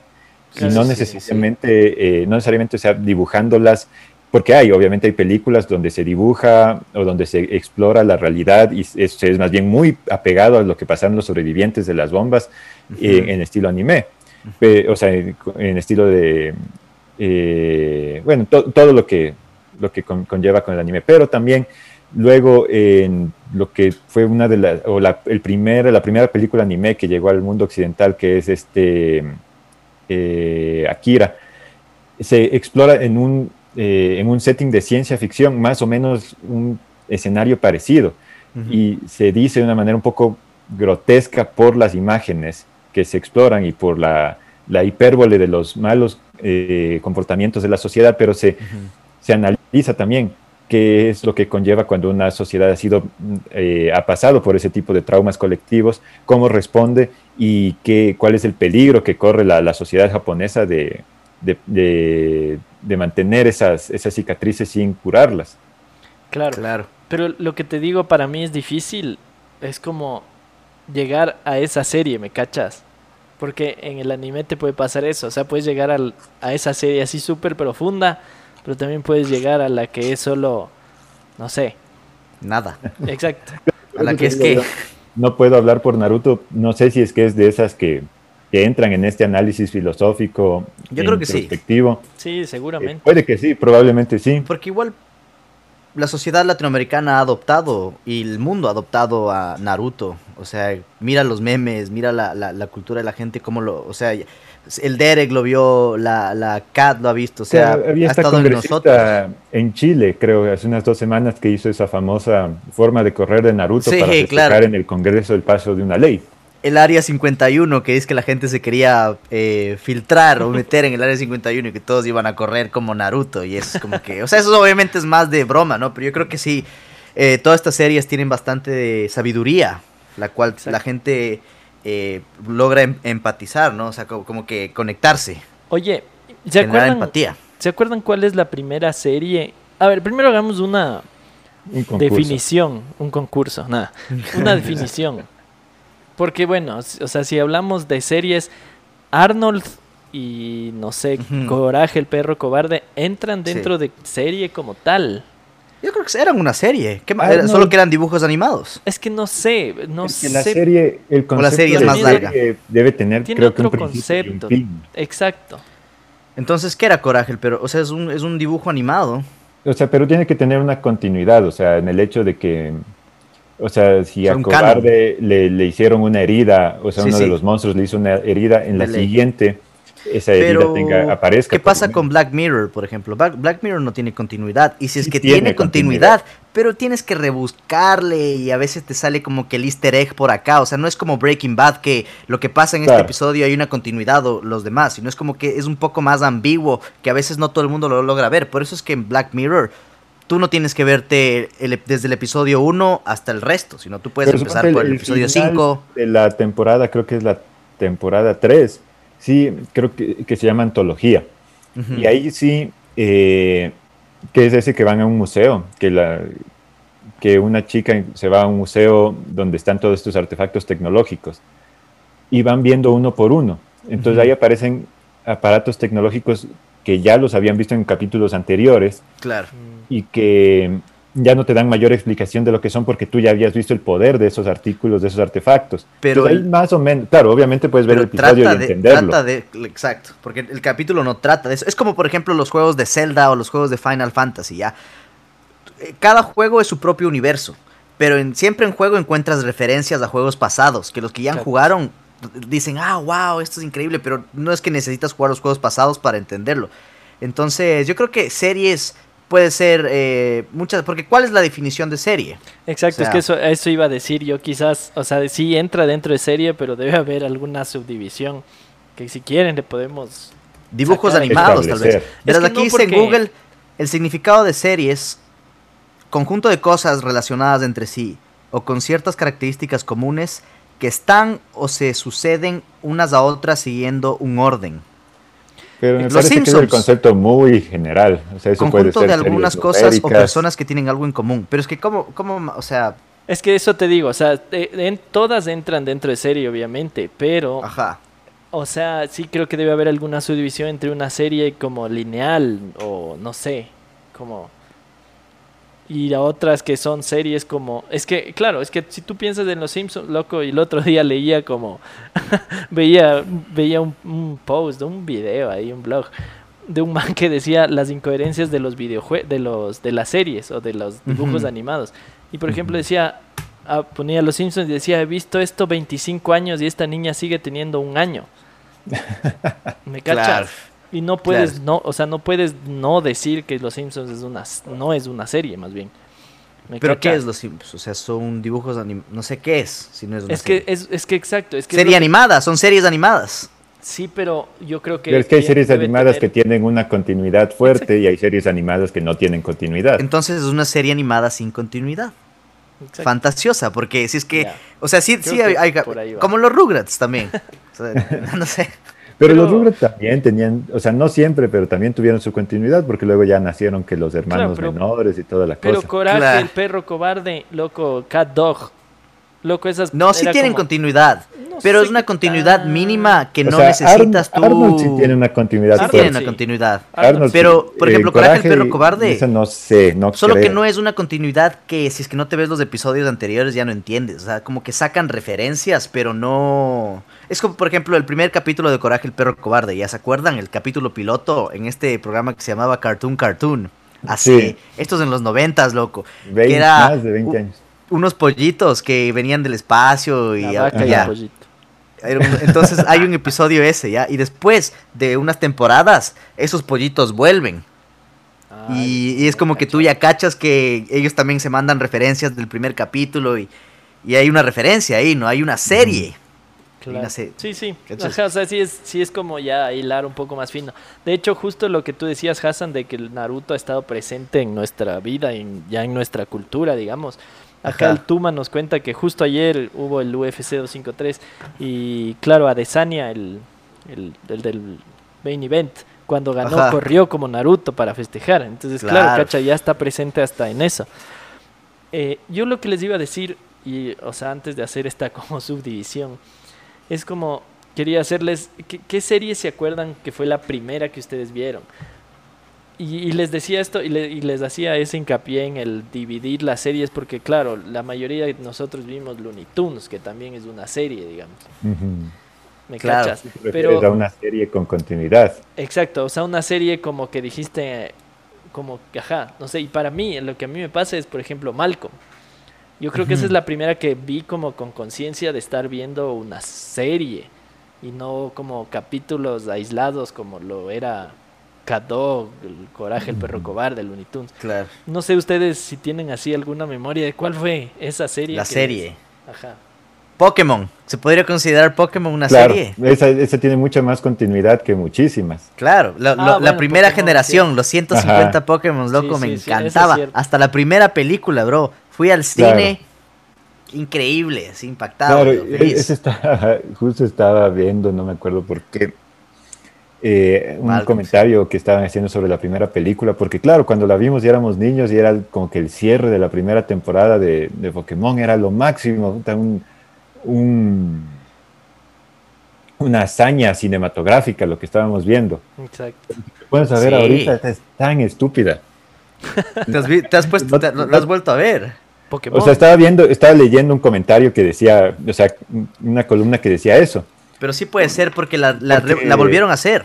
Volvieron a hacer una película de Pokémon que era la misma, pero como que ya actualizada al hoy por hoy. Claro, pero ahí revisaban, suponte que el- el- la problemática actual, yo también me iba acordando un poco porque no había visto hace décadas eso, la problemática actual o la problemática central eh, de- o lo que le hace ver malo al villano de la película es que hacía, que en ese caso era Mewtwo, hacía que los Pokémon se peleen entre ellos. Y eso es lo que les hacía a los demás decir, no, pero esto es muy cruel, no hagan eso. Y te pones a pensar, no se supone que todo el show se trata de hacer eso. pelear a estos, a estos manes. De ley, de ley. Por acá, Pero lo- Hassan. No, no, no, ah, no, que a mí me, me gustaba la película. Pero es como que les hacía malos, ¿no? No sé. Eran pero ¿cómo clones que- malvados. Pero eran Eran clones, pero de ahí malvados, después pero, el Mewtwo o sea, era se como basaba en que... que eran malvados porque peleaban entre ellos. Eso sí, pero es una crítica porque es como que él como que trataba de liberarlos porque sabía que los humanos ya lo ya les, ya les hacían hacer eso, o sea, los humanos Claro, como pero que les en- manipulaban en y les caso, él controlaban. era, él era el, el héroe frente a una sociedad Claro, sí, sí. que les Exacto, de hecho, de hecho salió esa película de Detective Pikachu que hace de, de la voz de Pikachu, la de Sí. Ryan- Ryan Reynolds. Eso estuvo, o sea, verás, yo me vi por el por el- la nostalgia así del Pikachu y todo eso, pero ah, hacer película de videojuegos es complejo. Creo yo. Hay- Hay videojuegos que no merecen tener películas, que Oye, solo pero merecen Pokémon tener fue más primero juegos. videojuego o primero Sí, serie? primero videojuego. Videojuego. Ah, eso no cachaba. En Game Boy. Acá el Johan Tuma nos dice que hablaba de lo de la serie de Coraje el perro cobarde que dice jaja de ley que dejan esos pollos que di- dices que llegaban del espacio, que dejan un Sí. huevo, que hacen que hace que el viejo se haga medio sombra. Algo así. Entonces dice, chistosazo. "Pf, qué buena serie que es Malcolm, Malcolm es Sí, buenísimo. Malcolm Malcolm sí era es una serie. vez. Yo no Es veía, increíble. pero algunos capítulos sí. es increíble cómo to- que, o sea, les viste crecer básicamente Ajá. Sí. a todos. Y luego nos dice que él vio una, una serie que se llamaba Bomberas piden más mangueras. Loco. Eran cuatro episodios y vio tres veces cada uno. Ya pues Johan, haznos una ¿Te acuerdas de esta serie? Cebollitas, weón. ¿Quién se acuerda de Cebollitas, loco? Pero Cebollita es una novela, no es una serie. Pero ¿cuál, cuál es la diferencia Ah. entre Eso serie y novela? Eso también es denso. Creo que en novelas es más, no sé, pasión de gavilanes, así más Pero, cu- o sea, pero romántico. ¿cuál es es la- como, por ejemplo, en inglés. Las novelas Las son soap soap operas. Y eso es como que un poco más romántico, más. Las cámaras son diferentes, los ángulos. lo- Es como que hasta más este dramático. Los, las temáticas son diferentes. Pero no, suponte, hay, hay series como eh, Em- Emergency Room, creo que se llama, de donde salió Ya. George Clooney, que también es romántica. Hay series como Grey's Anatomy, que si es que le pasa, incluso hay series como eh, Desperate Housewives, que en inglés no es una soap opera, es una serie, pero la tradujeron al español y aquí sí fue una novela. Claro, una novela. Pero tal vez es porque era la única forma de acoplarla a la cultura latina. Pero es que era la misma temática y le cambiaron el nombre. Y, Solo ¿Pero le hicieron una nueva serie o solo No, le, no, no, le hicieron- doblaron al español? O sea, hicieron una nueva serie, pero pasaban las mismas cosas. O sea, Es como, por ejemplo, Betty la Fea. recreación. Betty la Fea empezó como una novela en Latinoamérica, en Colombia, y después se la acopló a los Estados Unidos como una serie. Ya no Pero la- las variaciones son mínimas. O sea, la temática era más o menos lo mismo, pasaba más o menos lo mismo, pero en inglés cuando salió era una serie y en español. Claro. Yo creo que debe, haber alguna diferencia. Porque yo creo que si hubieran podido hacer, por ejemplo, Betty la Fea una soap opera. O. Claro. Claro, sí. O como has visto la versión eh, espa- eh, latina de Breaking Bad. No, No. Es terrible, pero ¿Cómo sí hay, loco. Terrible. El Sí, Tuma nos dice, la naturaleza de las telenovelas es ofrecer un medio para vender productos, de ahí que sea llamada soap opera en inglés, pues en sus Ah. inicios eran historias patrocinadas por marcas de jabón enfocadas a las amas de casa y, hasta la fecha, son el horario más costoso para pasar comerciales en televisión. Por ello, una telenovela no cuenta con una limitación de tiempo fija en cuanto a la duración total, a diferencia de las series Mm. en donde su tiempo de vida se divide en temporadas. Ah, Claro. mira tú. Y además, o sea, las, las telenovelas tienen otra demográfica. O sea, tal vez para, por ejemplo, no sé, personas que se quedan más en la casa, que tienen otros intereses, les interesa temáticas más como pasión de gavilanes, románticas, amor, todas estas cosas diferentes, que tal vez no nos llama la atención a nosotros, somos de otra demográfica. Y tal vez a las personas que ven novelas no necesariamente ven series, que tal vez son un poco más complejas, ¿no? Exacto. O- oye, Hassan, a mí, a mí me quedó rebotando la idea de que, de que no te llama la atención How I Met Your Mother. Ah, ¿Te gusta Friends? ¿O has visto Friends? Más, sí, más o menos nomás, loco. Ah, ya, ya te cacho. Entonces no es tu onda. No te iba a decir porque o- con, con el bolo, de hecho, en un- el primer programa de Guru Jukebox de soundtracks ahí en Django, Ajá. Sí, sí, sí. pusimos el soundtrack de How I Met Your Mother y el soundtrack de, de Friends y decíamos ahí, y aquí nos, vol- nos volvemos a plantar, hombre Dios, de que How I Met Your Mother es mejor que Friends.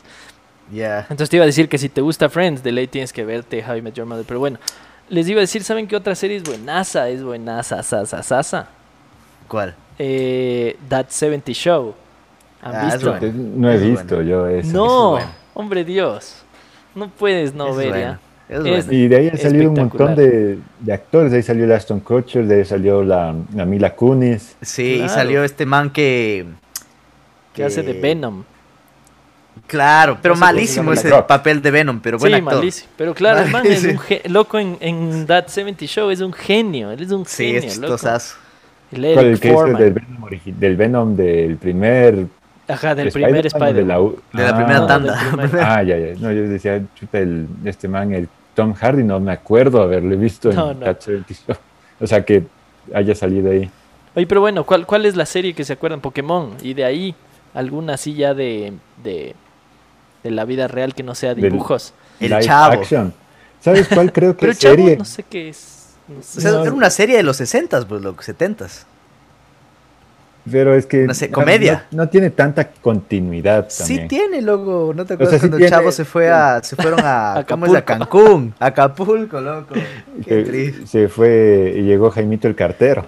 Exacto. qué denso. ¿Cómo se llama el pueblo de Jaimito el Cartero? Premio al que Fue puta, yo sí sabía. Yo sí sé, yo sí sé. Pero ya, que alguien más diga. Que alguien del público diga. A ver, si alguien en el chat se gana un premio, tienen tss, 15 segundos. Hombre Dios, por acá en el sí chat. existe, ¿verdad? Sí, sí existe. Sí. Sí. Hombre Dios, acá el Tuma dice, es necesario que tú veas That 70 Show. Es Ne- necesario. Es necesario. Sí. Dice, por favor, tal vez por eso el mundo está como está. ¡Qué hijo! Oye, oye, oye, por cierto, eh, ¿qué les pare ¿Qué opinan de Netflix? Esto es denso, ya, ya vamos Es a ir a eso, pero no sé si, no sé si quieres irnos un poco con la parte musical, así como para hacer un interlude. De una, de una, déjame preparo. Ya, de una. Mientras el Hassan se prepara, hombre Dios, como dijiste que tú llegas a las series gracias a las a las Recomendaciones. recomendaciones. Yo sí, en vivo y en directo, queda grabado aquí en vivo frente a todos nuestros gurú, escuchas, gurú televidentes ahora, de que tienes, tienes que ver That 70 Show. Loco, Sí, digo, si está en Netflix para verle de una, si no, chuta, pasen algún link Sí donde ver. no, sí Sí. está, sí está, creo yo. No, no creo que han sacado. Pero esa sí te recomiendo de sobremanera, hombre Dios. Es realmente bueno. No, ¿sabes qué te iba a decir justo antes de lo del chavo? Que suponte Nickelodeon sacaba series también eh, en live action que tenían continuidad. No sé si tú te Clarisa acuerdas. lo explica Clarisa y de Sabrina. Esas eran series y que eran sumamente, o sea, que tenían una continuidad fuerte. Incluso Pero Sabrina salió del colegio, se fue a la universidad, eh, fue a trabajar y se casó. Claro. Oye, pero, pero, o sea, tomando en cuenta lo que dijo el Tuma, eh, esas te- no tenían temporadas, ¿o sí? O sea, porque yo Según creo que yo esa sí es la... tenían temporadas. Sí, porque según Sí. yo esa es la diferencia ahorita que hemos llegado a la conclusión de que una novela y una serie se diferencian por las temporadas, o sea, por el... Y hombre Dios, de aquí nos mandan ya los el pueblito, Tangamandapio. Bueno, bueno, es casi como Ocoyoacac. Exacto, Ocoyacac, Tangamandapio. Sí, exactamente, Johan, exactamente Lindura. Ese es el pueblo de donde venía Jaimito el Cartero, pero lamentablemente no fue dentro de los 15 segundos, así que Había 15 segundos. sí. Qué bestia, qué difícil. Hombre Dios, aprovechando que estamos en este lapso mientras el Hassan se prepara Se prepara. para la parte musical de nuestro programa, te iba, luego les iba a recordar que esta es la última semana en la que se pueden inscribir para el Mundial de Bandas de Guru 2266. Ya se nos acaba de sumar un nuevo partner para los premios. Estamos hablando de Tiwa Design. Sí, señoras y señores. Ahí pueden verlos, tienen página en Instagram, tienen cosas súper interesantes. Eh, así que sí, se acaba de sumar al que será parte del, del de los partners para el premio al Mundial de Bandas. Así que no se olviden que pueden inscribir a la suya y ya próximamente empezaremos con los con los enfrentamientos de este gran mundial. Hassan, no se te escucha nada por si acaso. No, yo sé, estoy probando, mi brother. ¿Aló? ¿Se escucha? ahí se te escucha. Me avisas cuando estés para cambiar la escena y ponerte listo. Eh, eh, yo ya estoy listo, loco. ¿Escuchas esto? Sí, perfecto. Ya estamos. Espera, solo déjame, voy a bajarle un poco a la cámara para que vean la guitarreada. ¿Sí o no? Exacto. Aguanta, aguanta, chance. Ya esperen. Entonces, mientras preparamos, eh, hombre Dios, no sé si tienes algo que decir acerca del Mundial de Bandas. Claro, eh, hay muchas bandas que nos están quedando afuera. Les instamos a que inscriban a la suya para poder eh, participar, llevarse la gloria, alcanzar la gloria, los premios y darle a, a, su banda un especial en el siguiente programa, en el siguiente, después de la final de Guru Jukebox se viene una modalidad muy chévere, eh, incitando también al voto popular. Eso sí, recuerden que las bandas que van avanzando van a ser por voto popular, así que si es que ustedes ya inscribieron su banda, eh, tengan en mente invitar a todos sus amigos para que voten por su candidato y así asegurarse estos premios que mencionaba el Capi y muchos más. Exactamente, hombre Dios.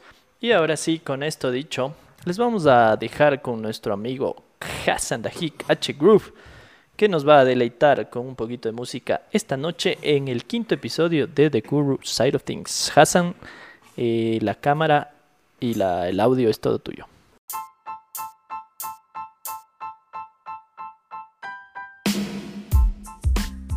Hola amigos de Guru. Debido a los términos y condiciones de uso de la plataforma que utilizamos para subir nuestros podcasts, no podemos incluir aquí las partes musicales. Sin embargo, si la quieres disfrutar tal cual fue emitido, puedes encontrar en la sección de videos de nuestra página oficial de Facebook, en nuestro canal de YouTube y por supuesto en nuestra página web. Sigue disfrutando de The Guru Side of Things y de todo lo que te ofrece el mundo Guru 2266.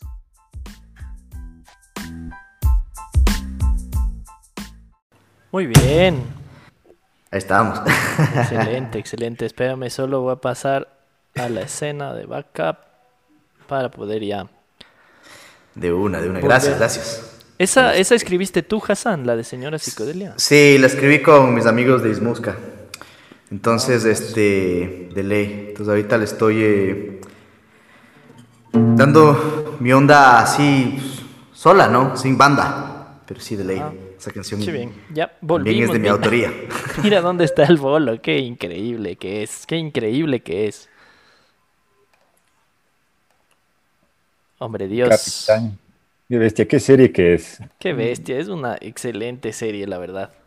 Hay que verse nuevamente. Oye, ¿ese lugar existirá en la vida real?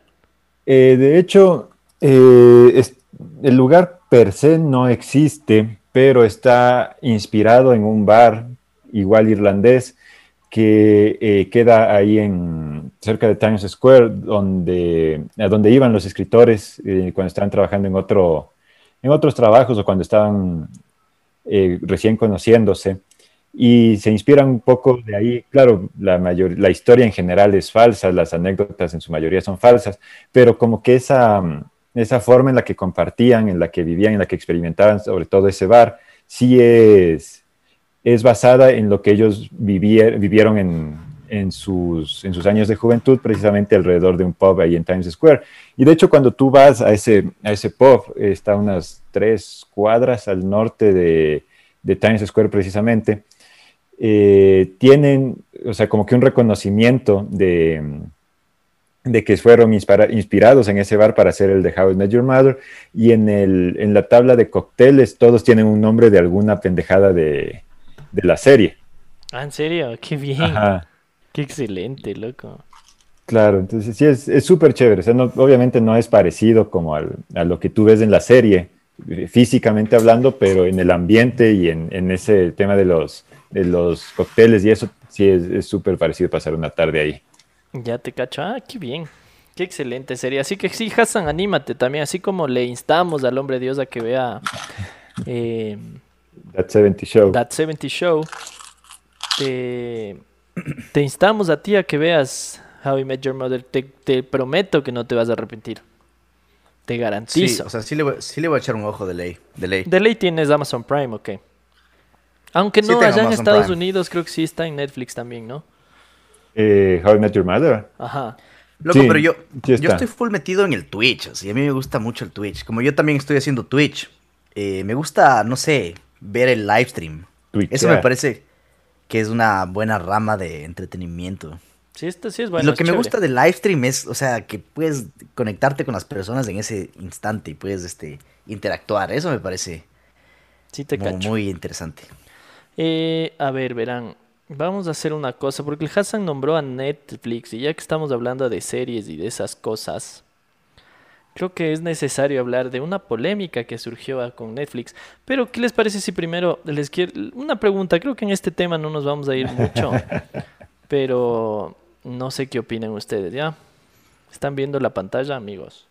Mm, sí, pero no, no Sí, veo pero aún. no.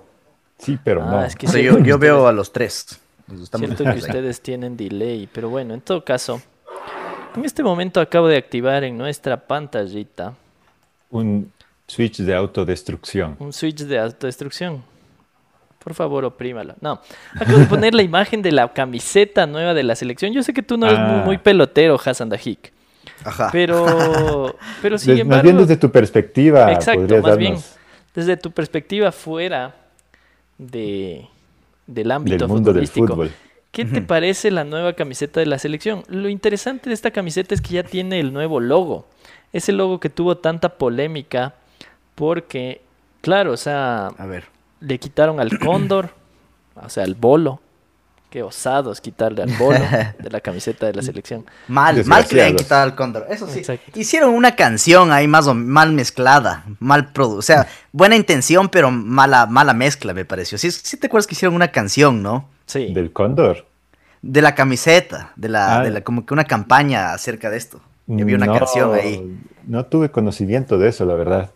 Pero bueno, en este momento estamos viendo, y ahí Eh. ustedes también en el chat están viendo la nueva camiseta de la selección ecuatoriana. Cuéntenos, ¿qué les parece? ¿Les gusta, no les gusta? ¿Qué le harían, qué no le harían? Y tengo, tengo de hecho las cuatro camisetas que sacaron. Esta sería la, la titular, digamos, la Ajá, amarilla, la clásica, la, principal. principal. No sé qué opinas, Hassan, tú primero que eres el fuera de fútbol. O sea, a mí me, me molesta un poco que le hayan quitado al cóndor, loco. Sí. Porque el sí, cóndor representa al Ecuador, a los Andes, ¿me cachas? A nosotros, pero Exacto. este está bien, sí, pero es que Colombia también se puede confundir con la de Colombia o qué? Sí, mucha ley. gente, uno de los comentarios que más he escuchado yo es que se parece mucho a la camiseta de Colombia. Y no, y eso que, bueno, a pesar de que en el Ecuador ya hemos tenido siempre la camiseta amarilla, no siempre ha habido esta confusión, igual que Colombia, ¿cacha? Claro. O sea, es súper raro. No sé, hombre Dios, ¿tú qué opinas? Que hayan volado el cóndor. Mm, Yo lo que, eh, lo que pienso es que a primera vista me parece, o sea, me parece una camiseta que no es de fútbol, no sé, o sea, se ve como una camiseta de, de vestir, Mm, una sí camiseta medio polo, eso puede ser, como una camiseta polo más que nada, no sé, o al menos viéndole así de manera mm, alejada, eh, sin ver la tela o la textura ya más a, a profundidad, pero si Pero es que de le ahí ves a- en, en cuanto a Claro. diseño, a primera vista eh, se me hace como una camiseta polo. De ahí, o sea, ya, si no fuera por el logo, sería como que una camiseta promedio que no, no causaría mucho impacto. O sea, clásica camiseta del Ecuador que está, no está mal, tampoco es que está bien, nadie se va a acordar mucho, nadie va a decir, decir que es de los mejores diseños ni, ni- ni de los peores, pero es el logo el que, el que genera el mayor impacto. Lo que yo no Por- entiendo es que, o sea, ¿qué es ese signo a- la derecha que estaría a mi derecha? O sea, que está a este lado. Es, Que es como al-. ¿Es qué? Es tu micrófono. No, pues, de la camiseta, pues.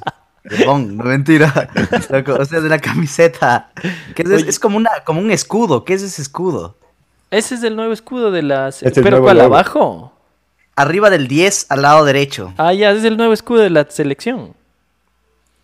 O al lado izquierdo del. O sea, la- al lado es el. O escudo. sea, haría Ajá. aquí. Ajá, al lado izquierdo del que se ponga la camiseta. Acá. Y este. Qué raro, ese escudo, no, no entiendo ese escudo. Es el, es el nuevo logotipo, precisamente por eso es que ya no hay el cóndor, porque el nuevo logotipo ya no tiene el cóndor como que metido en, eh, en el diseño. Y claro, ese es la, la gran, el gran debate, porque si no fuera por eso, o sea, como que la camiseta estaría ni mal ni bien, súper, súper simple, súper fresco. Y claro, cuando salió el nuevo logotipo y la nueva imagen de la federación, mm, tal vez en ese momento no era tan evidente cómo se iba a ver en la camiseta el nuevo logotipo, porque sí hubo un gran debate, tú, claro, tú mencionas que había canciones y todo, Sí, sí, sí. pero ahora, y mucha gente salió a decir como que, o sea, ya cambiaron esa nota, les costó todo el dinero que les costó, ya, bueno, déjala ahí. Pero ahora que lo ves en la camiseta por primera vez, sí te genera ese impacto visual del cóndor al que ya estabas acostumbrado en el, Exacto. en el logo de la selección.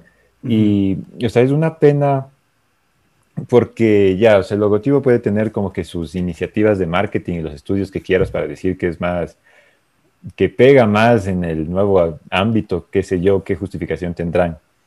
Ujú. Pero todo, hasta donde yo sé, todas las asociaciones futbolísticas tienen algo reconocible en sus logotipos, así sea por lo menos los colores de la bandera. Ujú, ujú. Y en Exacto. este, o sea, no tiene, o sea, si ves ese logo en separado, ¿por dónde se te ocurre que tiene algo que ver con Ecuador? A mí se me hace más europeo, no sé, me parece Ajá. más así de un país europeo. A mí se me hace como de los Transformers. Oye, También. y ahora no sé si están viendo, pero esa es la camiseta alterna de la selección. Blanca, no, ah, hace No, no, años o sea, no hay una... Ah, O sea, es que sacaron cuatro, pero esta es como la primera alterna.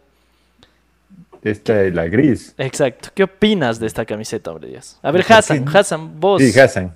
Vos primero. Eh, este, pero qué, ¿por qué tiene ese color, loco? ¿Que es la camiseta del arquero o qué? Exacto. Pero a ver, así como diseño, ¿está fea o no? No, como diseño no. Como, o sea, yo creo que de hecho por eso la actualizaron, ¿no? Porque como tú decías que parece polo, ni sé qué, tal vez porque la, quisi- la quisieron hacer más moderna, más fashion, yo qué sé. Pero... No sé, te cuadra. O sea, es que digamos. no está fea, no, no puedo decir que está fea, O sea, porque o sea, no está, está- fea. Esta no está fea, esta sí me parece que está chévere, pero Ni, no ni tiene la amarilla nada- está fea. Pero se me hace que no hay esa identidad. No hay esa identidad. Exacto. No se siente esa identidad. Exacto, Tal vez loco. puede ser una camiseta de la Juventus y chéveraza para una camiseta de la Juventus, dependiendo de la tela. Exacto, pero- o sea, Ecuador, ¿qué, qué- qué- dónde, dónde ¿Por está qué Ecuador ahí? ¿Dónde está? en el futuro del país, mijo. Por ¿Cómo eso ves el futuro del fútbol en el Ecuador, Esteban? ¿Tú qué cachas? No, este, eso, eso creo que debemos hacer otro podcast, Hassan. Otro podcast. Otro programa entero. Exacto. No nos puedes dar ni un, ni un así, un, mojarnos los pies en el agua que- nomás. Loco, es, aquí es el vivo ejemplo del show must go on, pase lo que pase. Haya lo que haya. Pero bueno, yo, yo lo que quería acotar sobre esta camiseta gris es eso, es como no representa, o sea, como diseño es hermosa, Sí, sí, sí. pero mm, loco, no sé, no me siento que Ecuador usando esa camiseta, ¿me cachas? Claro. O sea, vas a, vas a prender la tele uno de estos días. Ves a un equipo gris jugando contra Argentina. Exacto, Y dices. "Chuta, no es ese, no es Ecuador, ¿o sí? Exacto. Ah, sí, ahí dice que es Ecuador.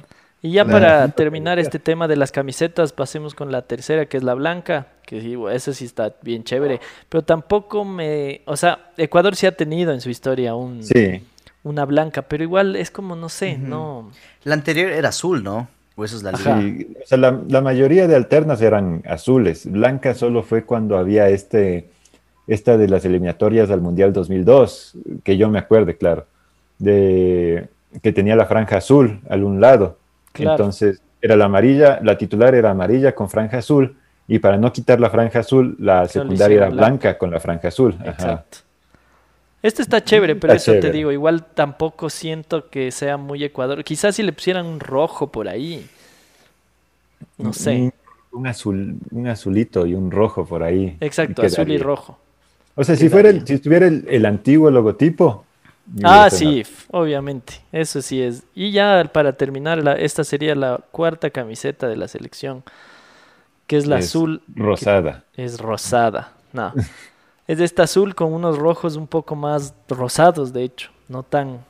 Pero tampoco representa, ¿ok? Creo que este. Espera, Estoy aún. Ah, bueno, no, no Bien. ven. Pero bueno, entonces les decía que más allá de eso es como. Esta creo que es la que más se apega a lo Ecuador. Sin ser Esa me gusta. Esa me gusta. Pero bueno, la, la conclusión a la que hemos llegado es que eh, El logotipo, el era el. logotipo era el, era el todo. Ok. Sí, que esta cuarta me parece chévere. Esta cuarta debería ¿Cuál te ser la segunda. Hombre Dios. Eh, hijo de madre. O si te dicen te regalo.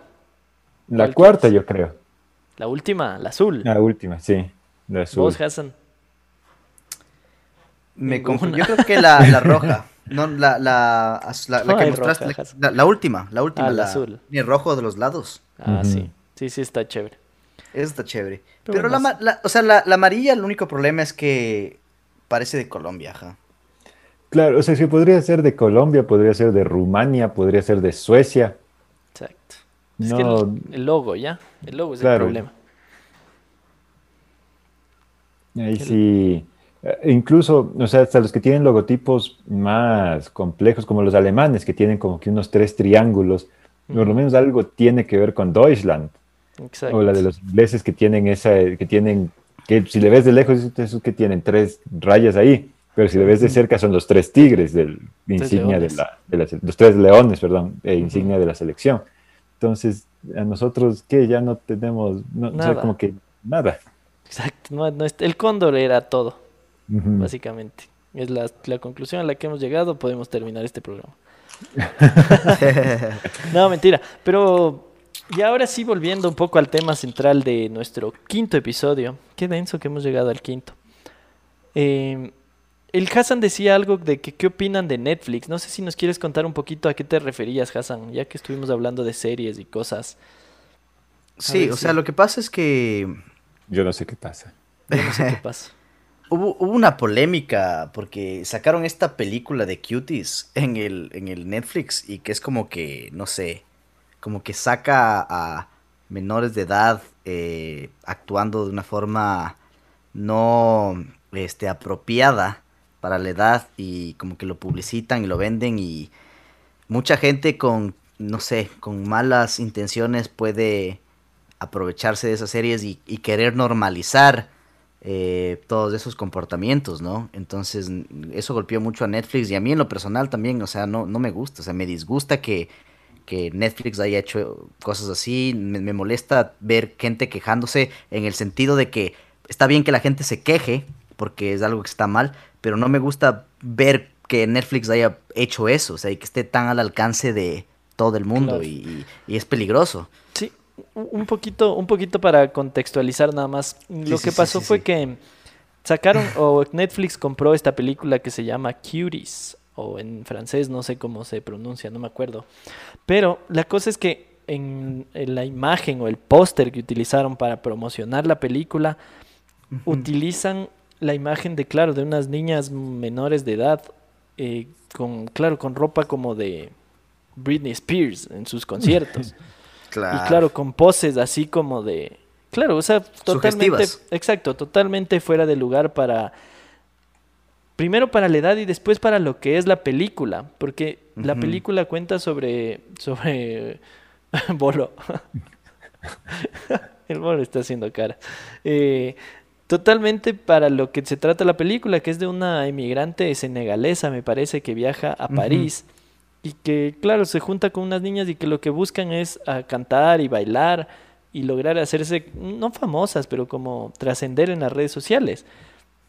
Pero es una película que explora mucho más como eso de cómo vive un- una migrante, una niña, cómo se logra compenetrar con otras niñas. Y claro, Netflix le dio con esa imagen que sacaron, que no es la original, sino que es lo que tú dijiste, Hassan, que Netflix, o sea, los, el departamento de mercadeo de Netflix, o sea, no sé por qué se les ocurrió sacar un póster totalmente ajeno o sacar como una, un extracto de lo que se trata la película y hacer un póster totalmente fuera de lugar de lo que se trata y de lo que tiene en sí. Entonces, claro, la polémica se centró en eso porque la gente veía el, este póster o este, sí, póster o la imagen de la película ahí cuando navegaba por Netflix y decían, ¿qué carajo les pasa? O sea, ¿qué, es lo que están haciendo? Entonces, claro, la queja era primero eso, de que qué les pasa. De hecho, se creó este hashtag que era cancel Netflix, creo, o canceling Netflix o algo así. Y claro, eh, hubo como lo que leíamos justo antes de empezar el programa, que hubo más de el 800% de que cancelaron la suscripción a Netflix por esto. Pero claro, la, la directora de la película lo que hizo fue decir como, o sea, la película no tiene nada que ver con el póster de Netflix. Y, y, ahí entra un poco lo que tú decías también, Hassan. No sé si es que nos querías contar, contar y ya es la parte de la es la parte de la parte. O sea, es un poco la parte de, de la conspiración que hay detrás de que hayan hecho esto. o sea, debe haber habido una intención totalmente estúpida detrás. Sí. Es que también, por ejemplo, justo este año y el anterior han salido a la luz bastantes documentales entre lo que es la conspiración y la realidad, eh, detallando cómo hay mucha gente de poder que tiene redes o controla redes de prostitución infantil, así es como es.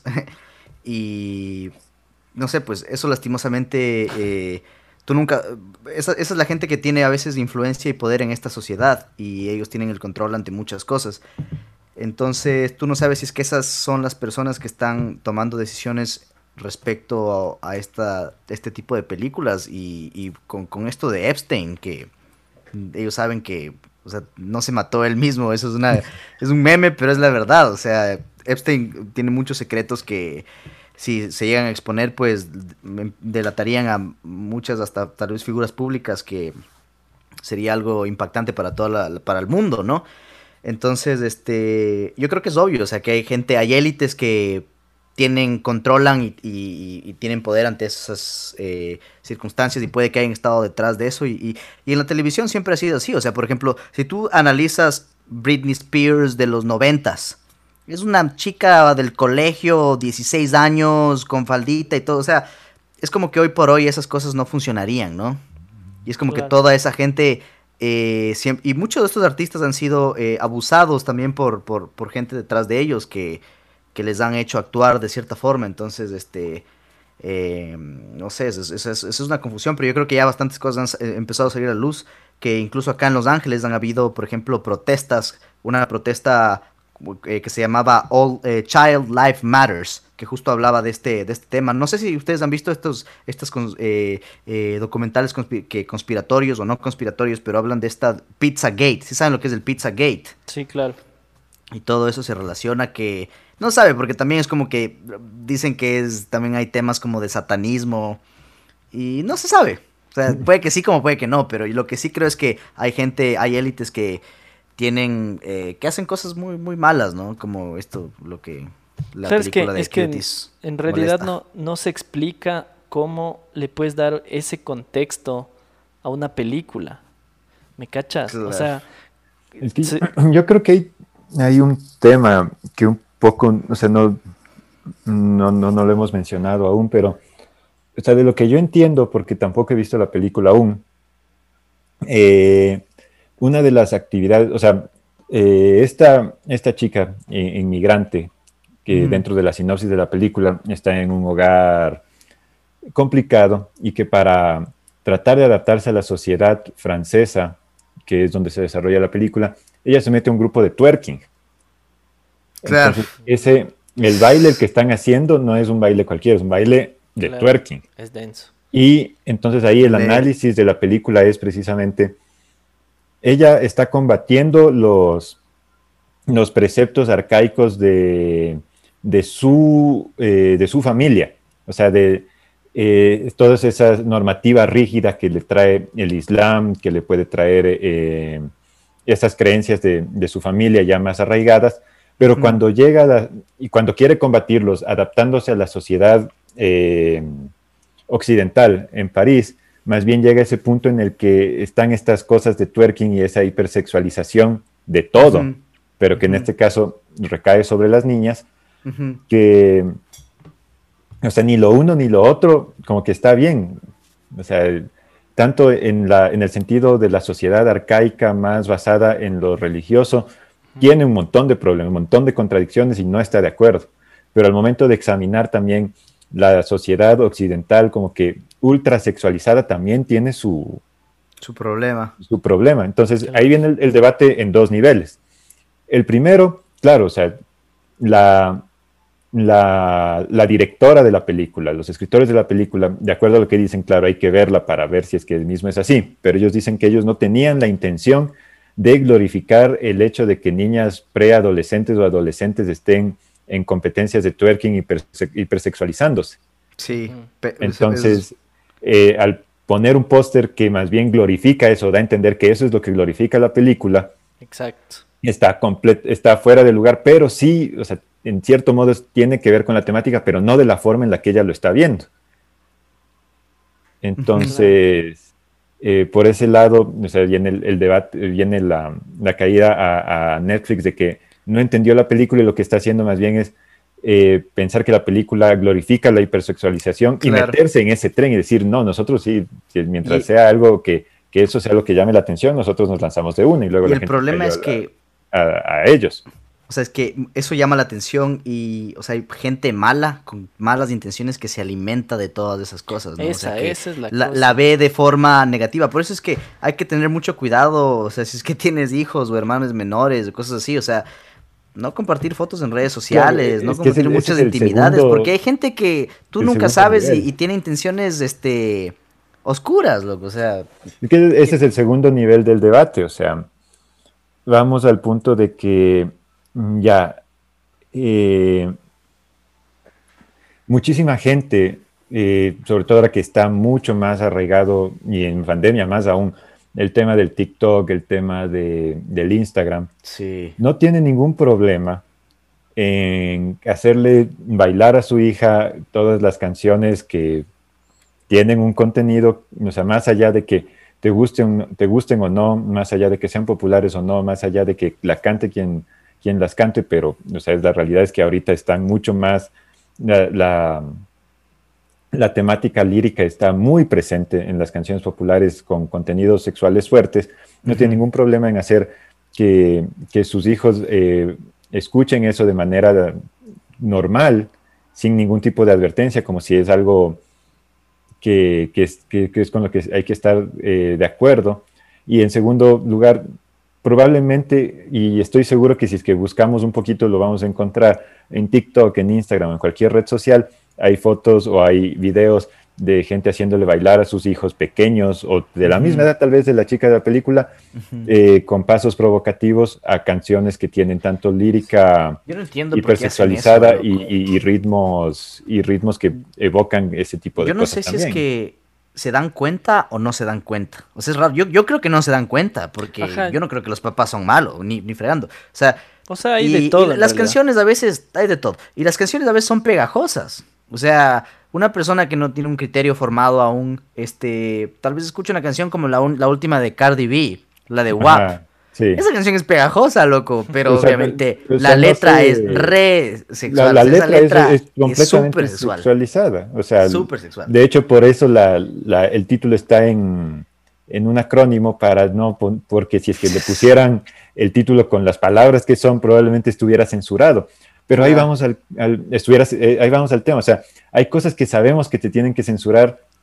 Por ejemplo, la televisión, obviamente no van a pasar pornografía en un horario infantil. Sí, ajá. Eh, el, mismo Spotify te censura las palabras eh, de, en los títulos si es que son malas palabras, por eso la canción de Cardi B tiene que, que, estar en un acrónimo. Pero no censura la canción en sí que está hablando todo eso. Claro, pero sí puedes ponerle que censure. O sea, puedes poner a una opción, pero de ley. a mí sí me sale. más allá de eso, yo creo que el, o sea, sí llega al nivel en el que los papás tienen que discernir el, a ver, o sea, le estoy haciendo escuchar esto, capaz no cacha nada, pero en, o sea, queda en el subconsciente, ¿me cachas? Y, y ahorita me hacían acuerdo eso que decías, Bolo, que la gente le hace, o el Hassan que decía, que hay gente que le hace bailar a los hijos en TikTok y cosas así. me, me, acuerdo que igual salió una polémica hace full con un, una hija de Mauri Cardi, con el hijo de Mauri Cardi y Wanda Nara. Claro, Flamán sube al Instagram, sube todas esas fotos así en terno de baño y mostrando, o sea. Y claro, Claro. loco, Lamán subió una foto de esas clásicas así en terno de baño y como súper su, suje- su- Sugestiva. sugestiva, exacto. Subjetiva. Y claro, y salió una foto, es- esto fue en un yate, en, en unas vacaciones, y salió una foto que se ve que es el hijo el que le toma esa foto. ¿Cachas? Entonces, claro, o sea, lo que decían es como, loco, ¿qué te pasa por la cabeza? ¿Me entiendes? Claro, sí. O sea, le haces a tu hijo tomarte ese tipo de fotos. Y claro, como dice el Hassan, yo no creo que la intención sea así como mala, sino que no, claro. no- no se dan cuenta. Pero por es que es ejemplo, muy curioso que, o sea, para, o sea, el tema en el que se, en el que sale, en- el rato que sale en Netflix, todo el mundo sí se avivó, se puso pilas y, y sacaron un hashtag y le pusieron en jaque a Netflix. Pero, no en sí- TikTok. pero eh, ha pasado esto durante años en Sí. un montón de redes sociales. Pero sabes que TikTok ya sí no, no. ya Trump le está cerrando la. Pero no compró Google que- TikTok. ¿Qué? O- no, No, no, entiendo bien qué pasó, pero por ahí vi Microsoft que compró TikTok. Microsoft compró TikTok, pero creo que esa es una de las razones por la que ya no quieren que haya TikTok aquí en los Estados Unidos, porque Es que me imagino que le van a cambiar de y nombre. también porque es una es una aplicación china. Ajá. Es que es un tema geopolítico. también, ajá. Pero, o sea, bueno, más allá de eso, o sea, vamos al tema de que, o sea, es un poco, o sea, el concepto de hacerlo lo entiendo y es noble, o sea, el concepto de decir Sí. Netflix estás, estás mal en lo tuyo. Pero también es un poco hipócrita que cuando Netflix lo hace, ahí sí nos damos cuenta, pero que cuando todo, toda la gente lo está haciendo en el día a día, el, y como es una canción que me pareció pegajosa, o es una canción que me gusta, ahí sí no digo nada. Claro. Claro. Es que creo que como Netflix tiene como, no sé, es- tiene más, o sea, tiene mucha influencia porque todo el mundo está metido en Netflix, todos vemos Netflix, todos, o sea, y es como que ya eso ya es como que algo tan poderoso nos está poniendo al frente o algo tan influyente que está queriendo, o al menos se siente que quiere normalizar más de estas actitudes y es como Pero es que ya está, ya está normalizado, o sea, si es que la gente ya lo está haciendo, ya está normalizado, entonces ¿por Y qué eso no quiere a la decir que ya lo bien, normalizó no, le decimos nada? Verás, yo creo que a veces los, los padres publican fotos y cosas así porque ellos, por ejemplo, están acostumbrados, muchos de ellos, a publicar fotos así, pero en el álbum de cromos o cosas así para los Pero recuerdos es que- y cosas es que así. Y en las de redes sociales de la- no, de la no- pub- hay gente que no entiende, no sé. O sea, dejando de lado el hecho de la publicación en redes sociales, o sea, Mm, por, la- las redes sociales lo sabemos, pero Sí, sí, si es que no lo estuviera filmando, o sea, el hecho de tenerle bailando eh, en- con pasos y, y- y poses sugestivas y, y a la letra de canciones sexualmente explícitas, hipersexualizadas de por sí, o sea, sí, el hecho de ponerlo en redes sociales como que ya es el remate de que ya están, o sea, está incluso contribuyendo a, la- a las redes que tú mencionabas de, de pedófilos que están rampantes, lamentablemente. Pero, o sea, si, aun si no lo publicaran, o sea, no creo que seguiría siendo justificable si es que tú no justificas que lo pongan en Netflix. Claro. Claro. O sea, pero por eso los casos han salido derecha e izquierda, así casos de gente que Epstein, o sea, Claro, yo creo que hoy por hoy le están cada vez saliendo más, Trump, ¿no? Se lo acusa con Clinton, se lo acusa con, Sí. El con el príncipe príncipe Clinton, Eduardo. Eduardo. De hecho, acá la lindura me manda una información de que eh, no va a ser Mi- Microsoft el que va a comprar TikTok, sino TikTok. Oracle. Ah, Oracle. Oracle será el elegido como el socio tecnológico de confianza según la WSJ. Eh, y claro, lo que decías, hombre Wall Dios, de... Street Journal. Exacto. Eh, lo que decías tú, hombre Dios, de... Claro, de esto geopolítico, que la cosa es que los... O sea, con lo de TikTok, que no quieren que... O sea, los gringos no quieren que los chinos tengan información de usuarios gringos. Data de ellos. Claro. Exacto. Oye, pero y aquí entra otro debate así saliéndonos un poco, y no, y no tanto saliéndonos, sino esto de, de Social Dilemma, ese, ese documental que está en Netflix Pero también. eso es otra hora, loco. Claro, es otra hora. Pero loco es que se me viene a la mente de que, cacha que están tan al tanto de que pueden tener todos tus datos en todo el tiempo que se arma una polémica por una aplicación. Claro, o sea, se arma una polémica ya no si es que tienen tus datos o no, Exacto. sino de quién va a tener tiene. tus datos. Exacto. Sí, loco. exacto. ¿Quién tiene? Y es como. Pero Igual. esto de tener los datos, verás, ¿viste, viste esa, esa, este, yo, ma- yo les compartí un, un, eh, el de Joe Rogan con Edward Snowden. Ajá. Ese, ese podcast es muy interesante. Y justo que él habla que, por ejemplo, el gobierno de los Estados Unidos empieza como que a ser un poco más este eh, cuidadoso con la información de la, de la gente después del 9-11. Y... Es que hay, o sea, incluso se firmó el Patriot Act, en donde la, básicamente se renunció a muchísimas libertades de privacidad. Sí, sí, sí. Pero bajo el escudo de que, o sea, con esta información yo como gobierno voy a asegurarme de tu protección. Claro, pero... dice que ahora con el tiempo, o sea, ya por ejemplo, ya con esta eh, revolución informática, por así decirlo, ya hay mucha más información y ellos tienen mucho más acceso y es como que ya no, eso no se así, no se ha logrado aclarar. O sea, ellos tienen, dicen que, tienen más acceso de lo que, él de que deberían tener. Es que el problema no solo es de eso, bueno, a mi forma de ver, o sea, ya, o sea, la información se soltó y, y, el nivel de información que tengan es imposible de conocer. O sea, ese es un problema bien jodido, pero hay una ley y, o sea, tal vez estén pasándose de lo que decía la ley, pero ya está. El tema es que ahorita no solo ellos tienen la información, sino un montón de gente, de compañías que tú les estás dando la información por, por, aceptar, por aceptar los términos y condiciones de varias cosas y, el uso que le están dando.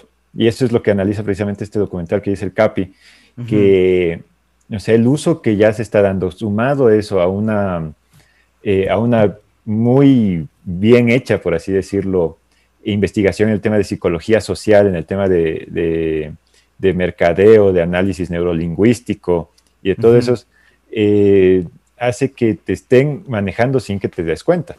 O sea, que tu capacidad de decisión en redes sociales está ya casi completamente nulificada a través de eso. Entonces ya no es solo el hecho de que tengan la información y de que hijo de madre quieran hacer, ya lo están haciendo. Ya lo están haciendo. No es ni siquiera el gobierno, son compañías que, porque bien o mal, eh, el gobierno a la final espera que los ciudadanos sigan vivos, que los ciudadanos tengan algo de bienestar, o al menos esa es su misión como gobierno. Pero estos otros actores que tienen información ya no tienen en sus objetivos el bienestar social, el bienestar individual. Ellos tienen dentro de sus objetivos maximizar ganancias. Claro. Entonces, el uso de información que puede hacer que la gente sea manipulable a favor de las ganancias puede tener consecuencias, o sea, ya está teniendo consecuencias sumamente altas y puede tener consecuencias ya catastróficas de, en el humano, en la extinción de sí, en la psicología de lo, claro, sí, sí, totalmente. No, pues o sea, obviamente si es que algo te logra entender tus patrones de consumo, de, de, acto, de lo que haces, tus vulnerabilidades, pues te puede controlar. si es este o sea, es loco, es loco porque eso, eso, o sea, de TikTok es justo lo que decía. Es como ya, ya en este punto ya no te ocultan, básicamente. Claro, por eso, datos. Ya loco, eso de face quién va a ser el, el dueño de. Yo sí, sí les recomiendo que vean justo el, el, podcast de Joe Rogan con el, con el Snowden que sacó recién, porque justo hablan de esto de la... Pero este, después de ver este podcast. Por supuesto. primero vean este. vean este. Vean los otros capítulos y de ven ese. Pero justo habla de la seguridad. Y le ven a Joe Rogan y luego regresan a este podcast. Ajá. O sea, solo van un ratito y vuelven. Porque dicen que aquí. el gobierno o el FBI, antes del internet, ellos tenían información. Podían, por ejemplo, entrar a tu casa si es que ellos tenían un warrant eh, entrar a tu casa y decir, a ver, déjame ver lo que tienes, dice qué, dice cuánto, ya. Pero, eh, pero no tenían acceso a lo que tú hayas hecho cinco años atrás, tres años atrás. Ahora tienen acceso a todo. Y eso es lo preocupante. no solo eso, o sea, una cosa es entrar con un warrant y, ver ya todo lo que tienes en tu casa, pero no iban a poder saber lo que tú estabas pensando, lo que habías dicho.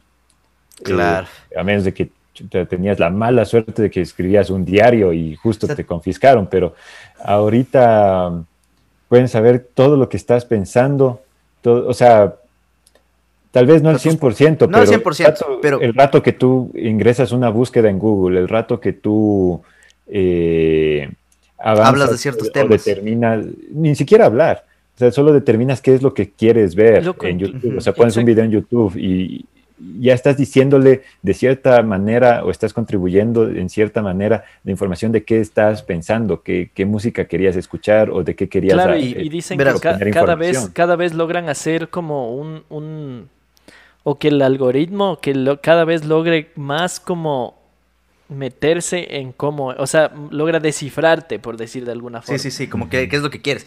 Pero verás, yo te pregunto algo. Este, ya que esto suena súper como que eh, como que el apocalipsis, el fin del mundo, catástrofe, Black Mirror. Catástrofe.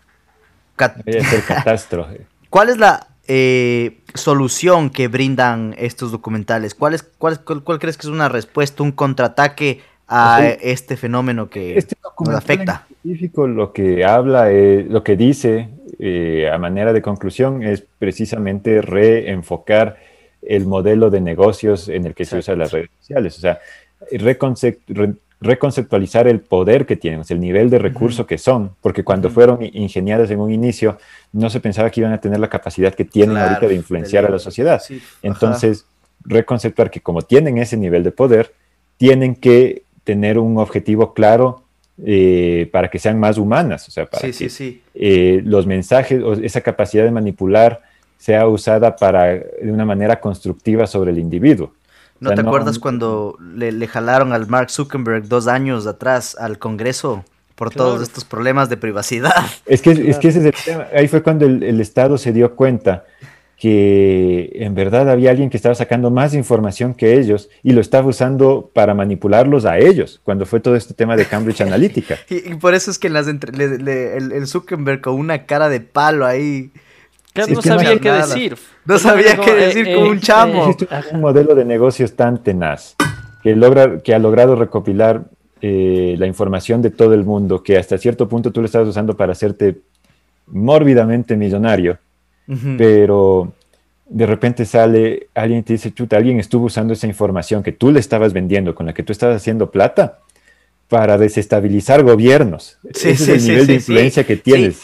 Y por ahí vienen las noticias que el Facebook contribuyó en que haya ganado Lenin Moreno, pero no sé si sea una conspiración o no. Por ahí vi en el Facebook. O sea, aquí Aquí, aquí, eh, no, no sé si es que haya sido tanto así, pero, o sea, ha habido investigaciones en el caso de Italia y en el caso de Reino Unido, donde sí hubo un, o sea, primero hubo la intencionalidad de desestabilización a través de redes sociales. Y segundo, en Italia, en el caso de Italia, al menos esas investigaciones determinaron que sí pudo haber sido determinante para el hecho de que haya ganado un partido populista.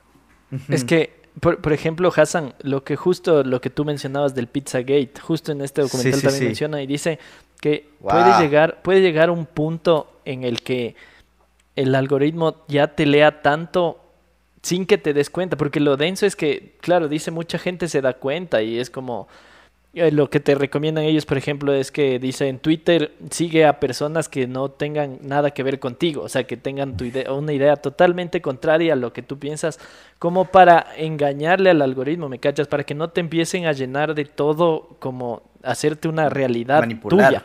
Exacto. Y, y, decían eso, y por ejemplo decían que hay tanta gente que ya se deja alienar tanto y le llega tanto, tanto, tanto, que por ejemplo mostraron un video de un man que fue a una pizzería con una pistola. Ah, no fue a saltar, sino que fue a ver si no había una red de pedofilia. el pizza como que Exacto. ha pasado eso. Entonces, cacha, es como, es súper denso el, claro, el punto. O sea, es peligroso y claro, y eso, y eso es lo que decía el bolo, es como la solución. Espérame un segundo. Perdón. La solución, gracias. La solución que les dan ellos es eso, es cambiar el modelo de negocio. O sea, o que me limitar. pero por ejemplo, que es súper general aún. Es, o sea, fue muy Pero por ejemplo, los otros manes te dicen, lo primero que hagas, loco, es lo que te digo. O sea, seguir cuentas que no tengan, o sea, que sean totalmente tu otro punto de vista. La otra es eliminar las notificaciones, porque, loco, eso es, los manes te plantean de una forma tan catastrófica. Qué loco, que literalmente es como, es como que, claro, ven hasta cuánto tiempo estuviste viendo una imagen, así sí, como. Sí, de ley. ¿Me cachas? así funcionan. Y, es, totalmente creí, o sea, es, así, es como es. O sea, claro, y lo que los manes dicen es apaga tus notificaciones, porque lo que ellos quieren es que tú estés en el celular así. O sea, mientras más tiempo tú estés viendo lo que ellos quieren, más te pueden mandar lo que ellos quieren. Entonces, claro, los manes dicen apaga las notificaciones, o sea, que no te llegue nada que no, no, o sea, que puedas dejar el celular un tiempo. Y ya los más extremos dicen, loco, directamente borra tus cuentas. O sea, no tengas red social. no tengas internet, Exacto. Cacha. Entonces es es súper denso el tema. Y sí, como dijiste, nos podríamos quedar hablando full. Horas, porque hay, hay full, hay full como que ramas y cosas, porque, o sea, yo creo que la humanidad no va a dejar de consumir estas tecnologías y, y- y- y es un, o sea, tiene que haber se- un cambio, porque si no, ya vamos se a han terminar logrado adaptar a, a una necesidad. O sea, esta, eh, ya no puedes trabajar sin redes sociales. Claro, sin, sin redes sociales.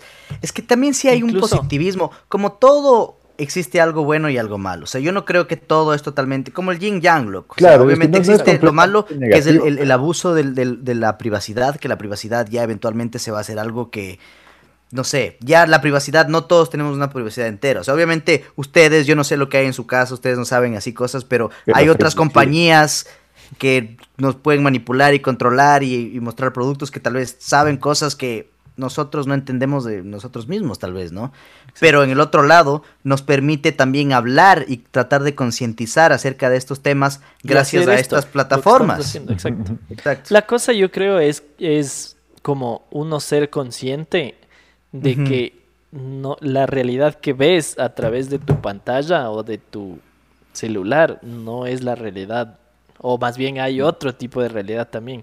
Porque claro, loco, o sea, irte a una pizzería con una pistola buscando el Pizzagate es porque ya, loco, te obnubilaste tan denso en todo lo que veías Claro. que te lo creíste, ¿me cachas?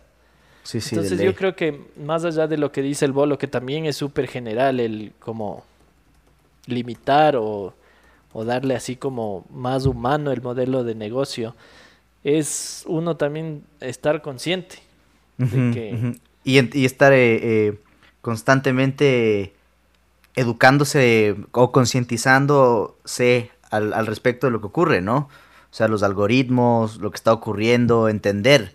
Porque eso es lo que tal vez nos va a acercar a la libertad, ¿no? A lo más cercano que es la a libertad. la libertad o a la esclavitud. Oigan, hermanos, y ya como para ir cerrando nuestro quinto episodio, el imperio contraataca.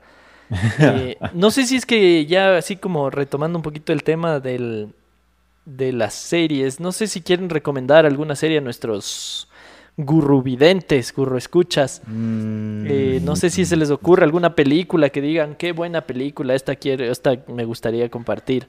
Así como para ya ir cerrando y también irnos con, con cómo estuvo la semana en género musical. yo voy a ir con una película, a pesar, dale. es una película del año pasado que me pareció excelente, que yo sé que mucha gente ya la vio. Este, Once Upon a Time in Hollywood.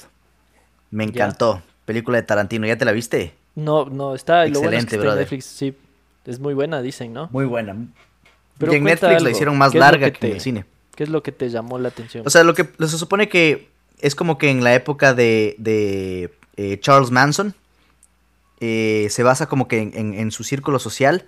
eh, se- es como que justo de la eh, tiene que ver la persona que murió por culpa de Charles Manson y la y The Family, pero lo hacen ver de una forma distinta, como que se, relaciona como que con ese tema, ¿no? De, de la- las personas que fueron víctimas de la de Charles Manson, pero no habla exactamente de Charles Manson, sino como que en ese entorno Ya, ya te y le da un le da una le da un giro a la historia, así como has visto eh, Unglorious Bastards, si has visto tú Unglorious Bastards, has visto lo que pasa al final, que Hitler muere y todo eso, ya, ya di el spoiler ahí. Sí, Pero mal. este, qué mal, qué mal. pero es como que se basa en la realidad, pero le da un giro distinto. Y, Sí, sí, y la sí. actuación es impresionante. O sea, la, la actuación me parece de, de las mejores películas del, del- del- del año pasado. Ya, buenazo. Entonces, recomendación de H. Groove es Once Upon a Time in Hollywood. Hombre, Dios, no sé si a ti se te ocurre alguna serie, alguna película así como... ¿Alguna serie o alguna Yo sé que has película? estado a full, pero ya sí debes tener alguna ahí guardada en la memoria, aunque sea. Guardada en la memoria. O sea, series, series no, no he visto así muchas últimamente. That 70 Show. Eh, ¿Qué? That 70 Show. Tienes que ver. That 70, ese tengo que ver. De ahí, con respecto a películas, o sea, una clásica, no sé si ustedes han visto esta de Almost Famous. No, Almost Famous. ¿No han visto? No. me no. suena full. Es una peliculota, es de principios de los 2000. Ya. eh, que es eh, ambientada igual en los, en los 70, creo que es en el año 74, eh, alrededor de, o es una visión un poco, no, no es utópica, pero idealizada de, de los roadies que, que, iban atrás de las bandas de rock en ese entonces. Entonces, una película no, no es como que sea súper profunda, pero es como que entretenida, chévere para ver y tiene un soundtrack espectacular es almost famous. Buenazo. Yo, yo estaba pensando en ponerme así súper. Ah, no, sí, sí. Es que iba a decir que voy a recomendar Dead Note, pero creo que ya lo hice mientras hablábamos de anime. Entonces, la que yo les voy a recomendar es. Eh, es Scrubs, es. Scrubs. Scrubs. Scrubs, eso. Qué bestia, no me acordaba. No sé por qué iba a decir scripts. Scrubs. es una serie muy, muy, muy buena, la verdad. Es así como de comedia, pero también tiene su historia y sus historias por ahí. Yo esta vi gracias a la lindura, Sara Borja.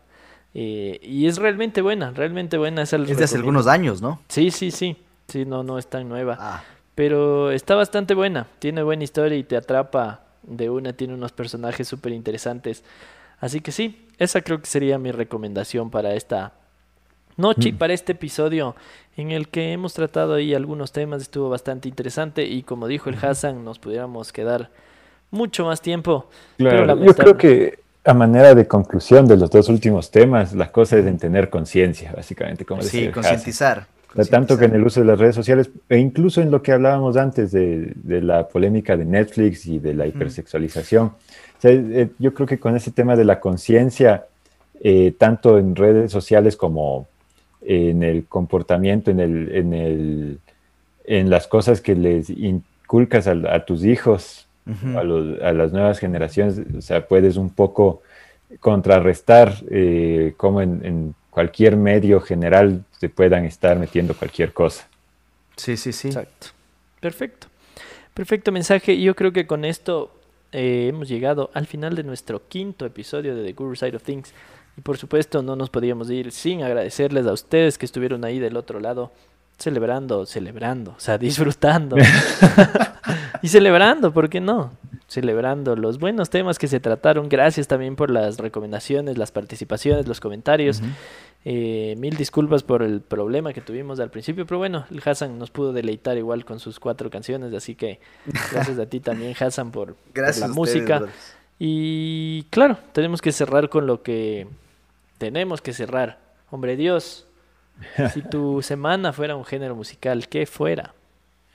Chuta, si mi semana hubiera sido un género musical, hubiera sido una pieza clásica barroca, muy probablemente, cargada de un caganal de cosas que hacer. Bien, qué bien. Bien, bien. Bueno, ¿qué? Resolvió. pero bueno. o sea, ya cuando lo ves como un todo, eh, obviamente va a quedar súper bien pero para que yo pueda verla como un todo tengo que primero llegar a la siguiente semana. Pero, pero ¿resolvió o se quedó en tensión? ¿Cómo está eh, Tiene que resolver el martes. Ya. El martes resuelve. Ahorita estoy justo en la, en la dominante. Ya, hijo de muy bien. muy bien, bien, bien, bien, muy bien. H Groove.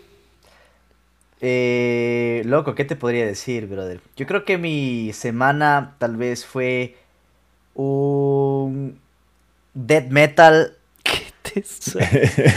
con un este eh, funk, death metal funk, así tipo suicidal tendencies. ¿Y por qué? Porque hubo bastante groove, pero también hubo un poco de agitación ahí en, el, en la semana.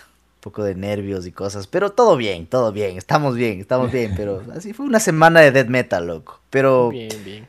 Así pasa, loco. la, yo, la mía, yo le daría un ska así clásico, el ska de primera oleada, el jamaiquino.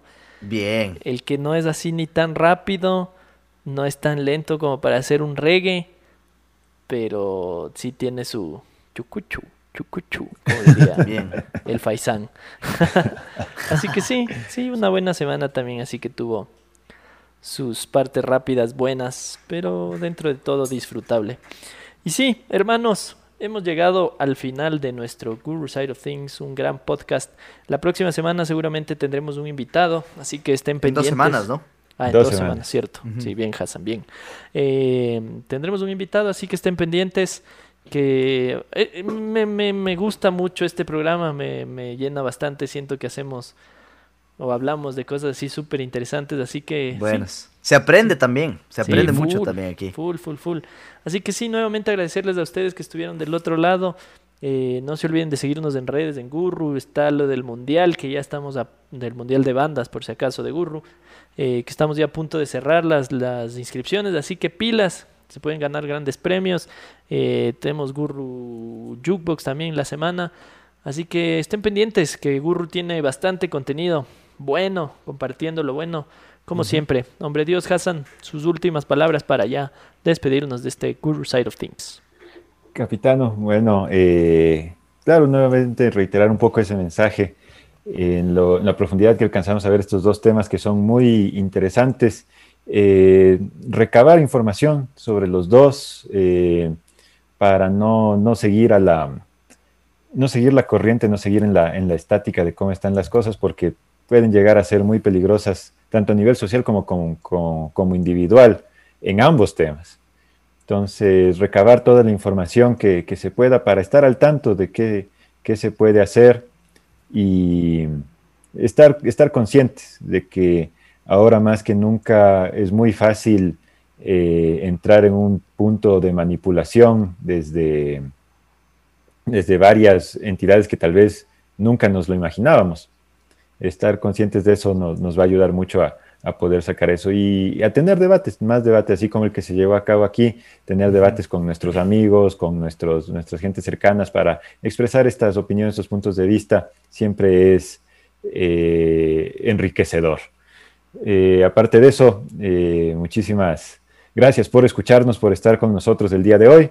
Estaremos eh, este miércoles en el Guru Jukebox, no se lo pierdan también. Y la siguiente semana, como decía el Capi, con, con un invitado. Invitado. Que tengan una muy buena semana, cuídense mucho y nos estaremos viendo en estos programas ya antes mencionados. Perfecto. Y- Hassan, Kimchi está por ahí. Cierto que estuvo desde el principio y yo me entretuve tanto en la conversación que no le mandé saludos. Así que, por favor. no, eso. Kimchi, Kimchi, we love you. Yeah, you, you- Thank you for. you are the best. Ah, Yeah. Yo, yo, yo lo que quiero que entiendan es que Kimchi no habla nada de español y a pesar de eso está aquí haciendo el aguante, sabe estar en los programas de Guru Jukebox también, escuchando Sí, y sí. la música. So Kimchi, thank you very much. It's really, really great to have you here and that you can enjoy as you can uh, this podcast and the Guru Tenemos que sacar 2266 subtítulos en inglés. content. Podcast en inglés.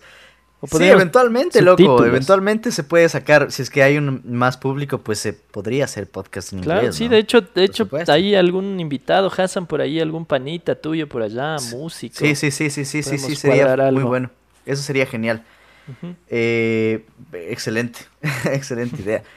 Y lo que quería decir también eso, ¿no? Que gracias, este, también igual por la oportunidad de poder tocar, de poder hacer música, un gusto. Este, a mí me encanta tocar. eh, por ustedes, señores, y ha sido, es, es bueno también conversar, discutir, eh, debatir y, no sé, encontrar respuestas en un mundo lleno de preguntas. Encontrar Y- el lado gurú de las cosas. El, el Encontrar el lado gurro de las cosas. Y thank you, Kimchi, as well, for visiting us. Uh, we appreciate you. Y con eso dicho y hecho, eh, espero que tengan una excelente semana lleno de ganas y vida, porque de eso se trata este planeta. Y pues ahí nos vemos en dos semanas, con todas las ganas. Eso, qué bien. Y sí, yo creo que solo sumarme a lo que dijo el hombre Dios, el Bolo, Gabriel Vázquez y por supuesto H. Groove, oficial en la casa. Que disfruten su semana, eh, estén pendientes, compartan lo bueno, no se olviden. Y aquí seguiremos dándoles contenido y cosas buenas para que disfruten y que sus días sean un poco más agradables. Nos escuchamos dentro de 15 días y estén pendientes a las redes de Guru. Chau, chau, chau, chau, chau, chau, chau. Chau.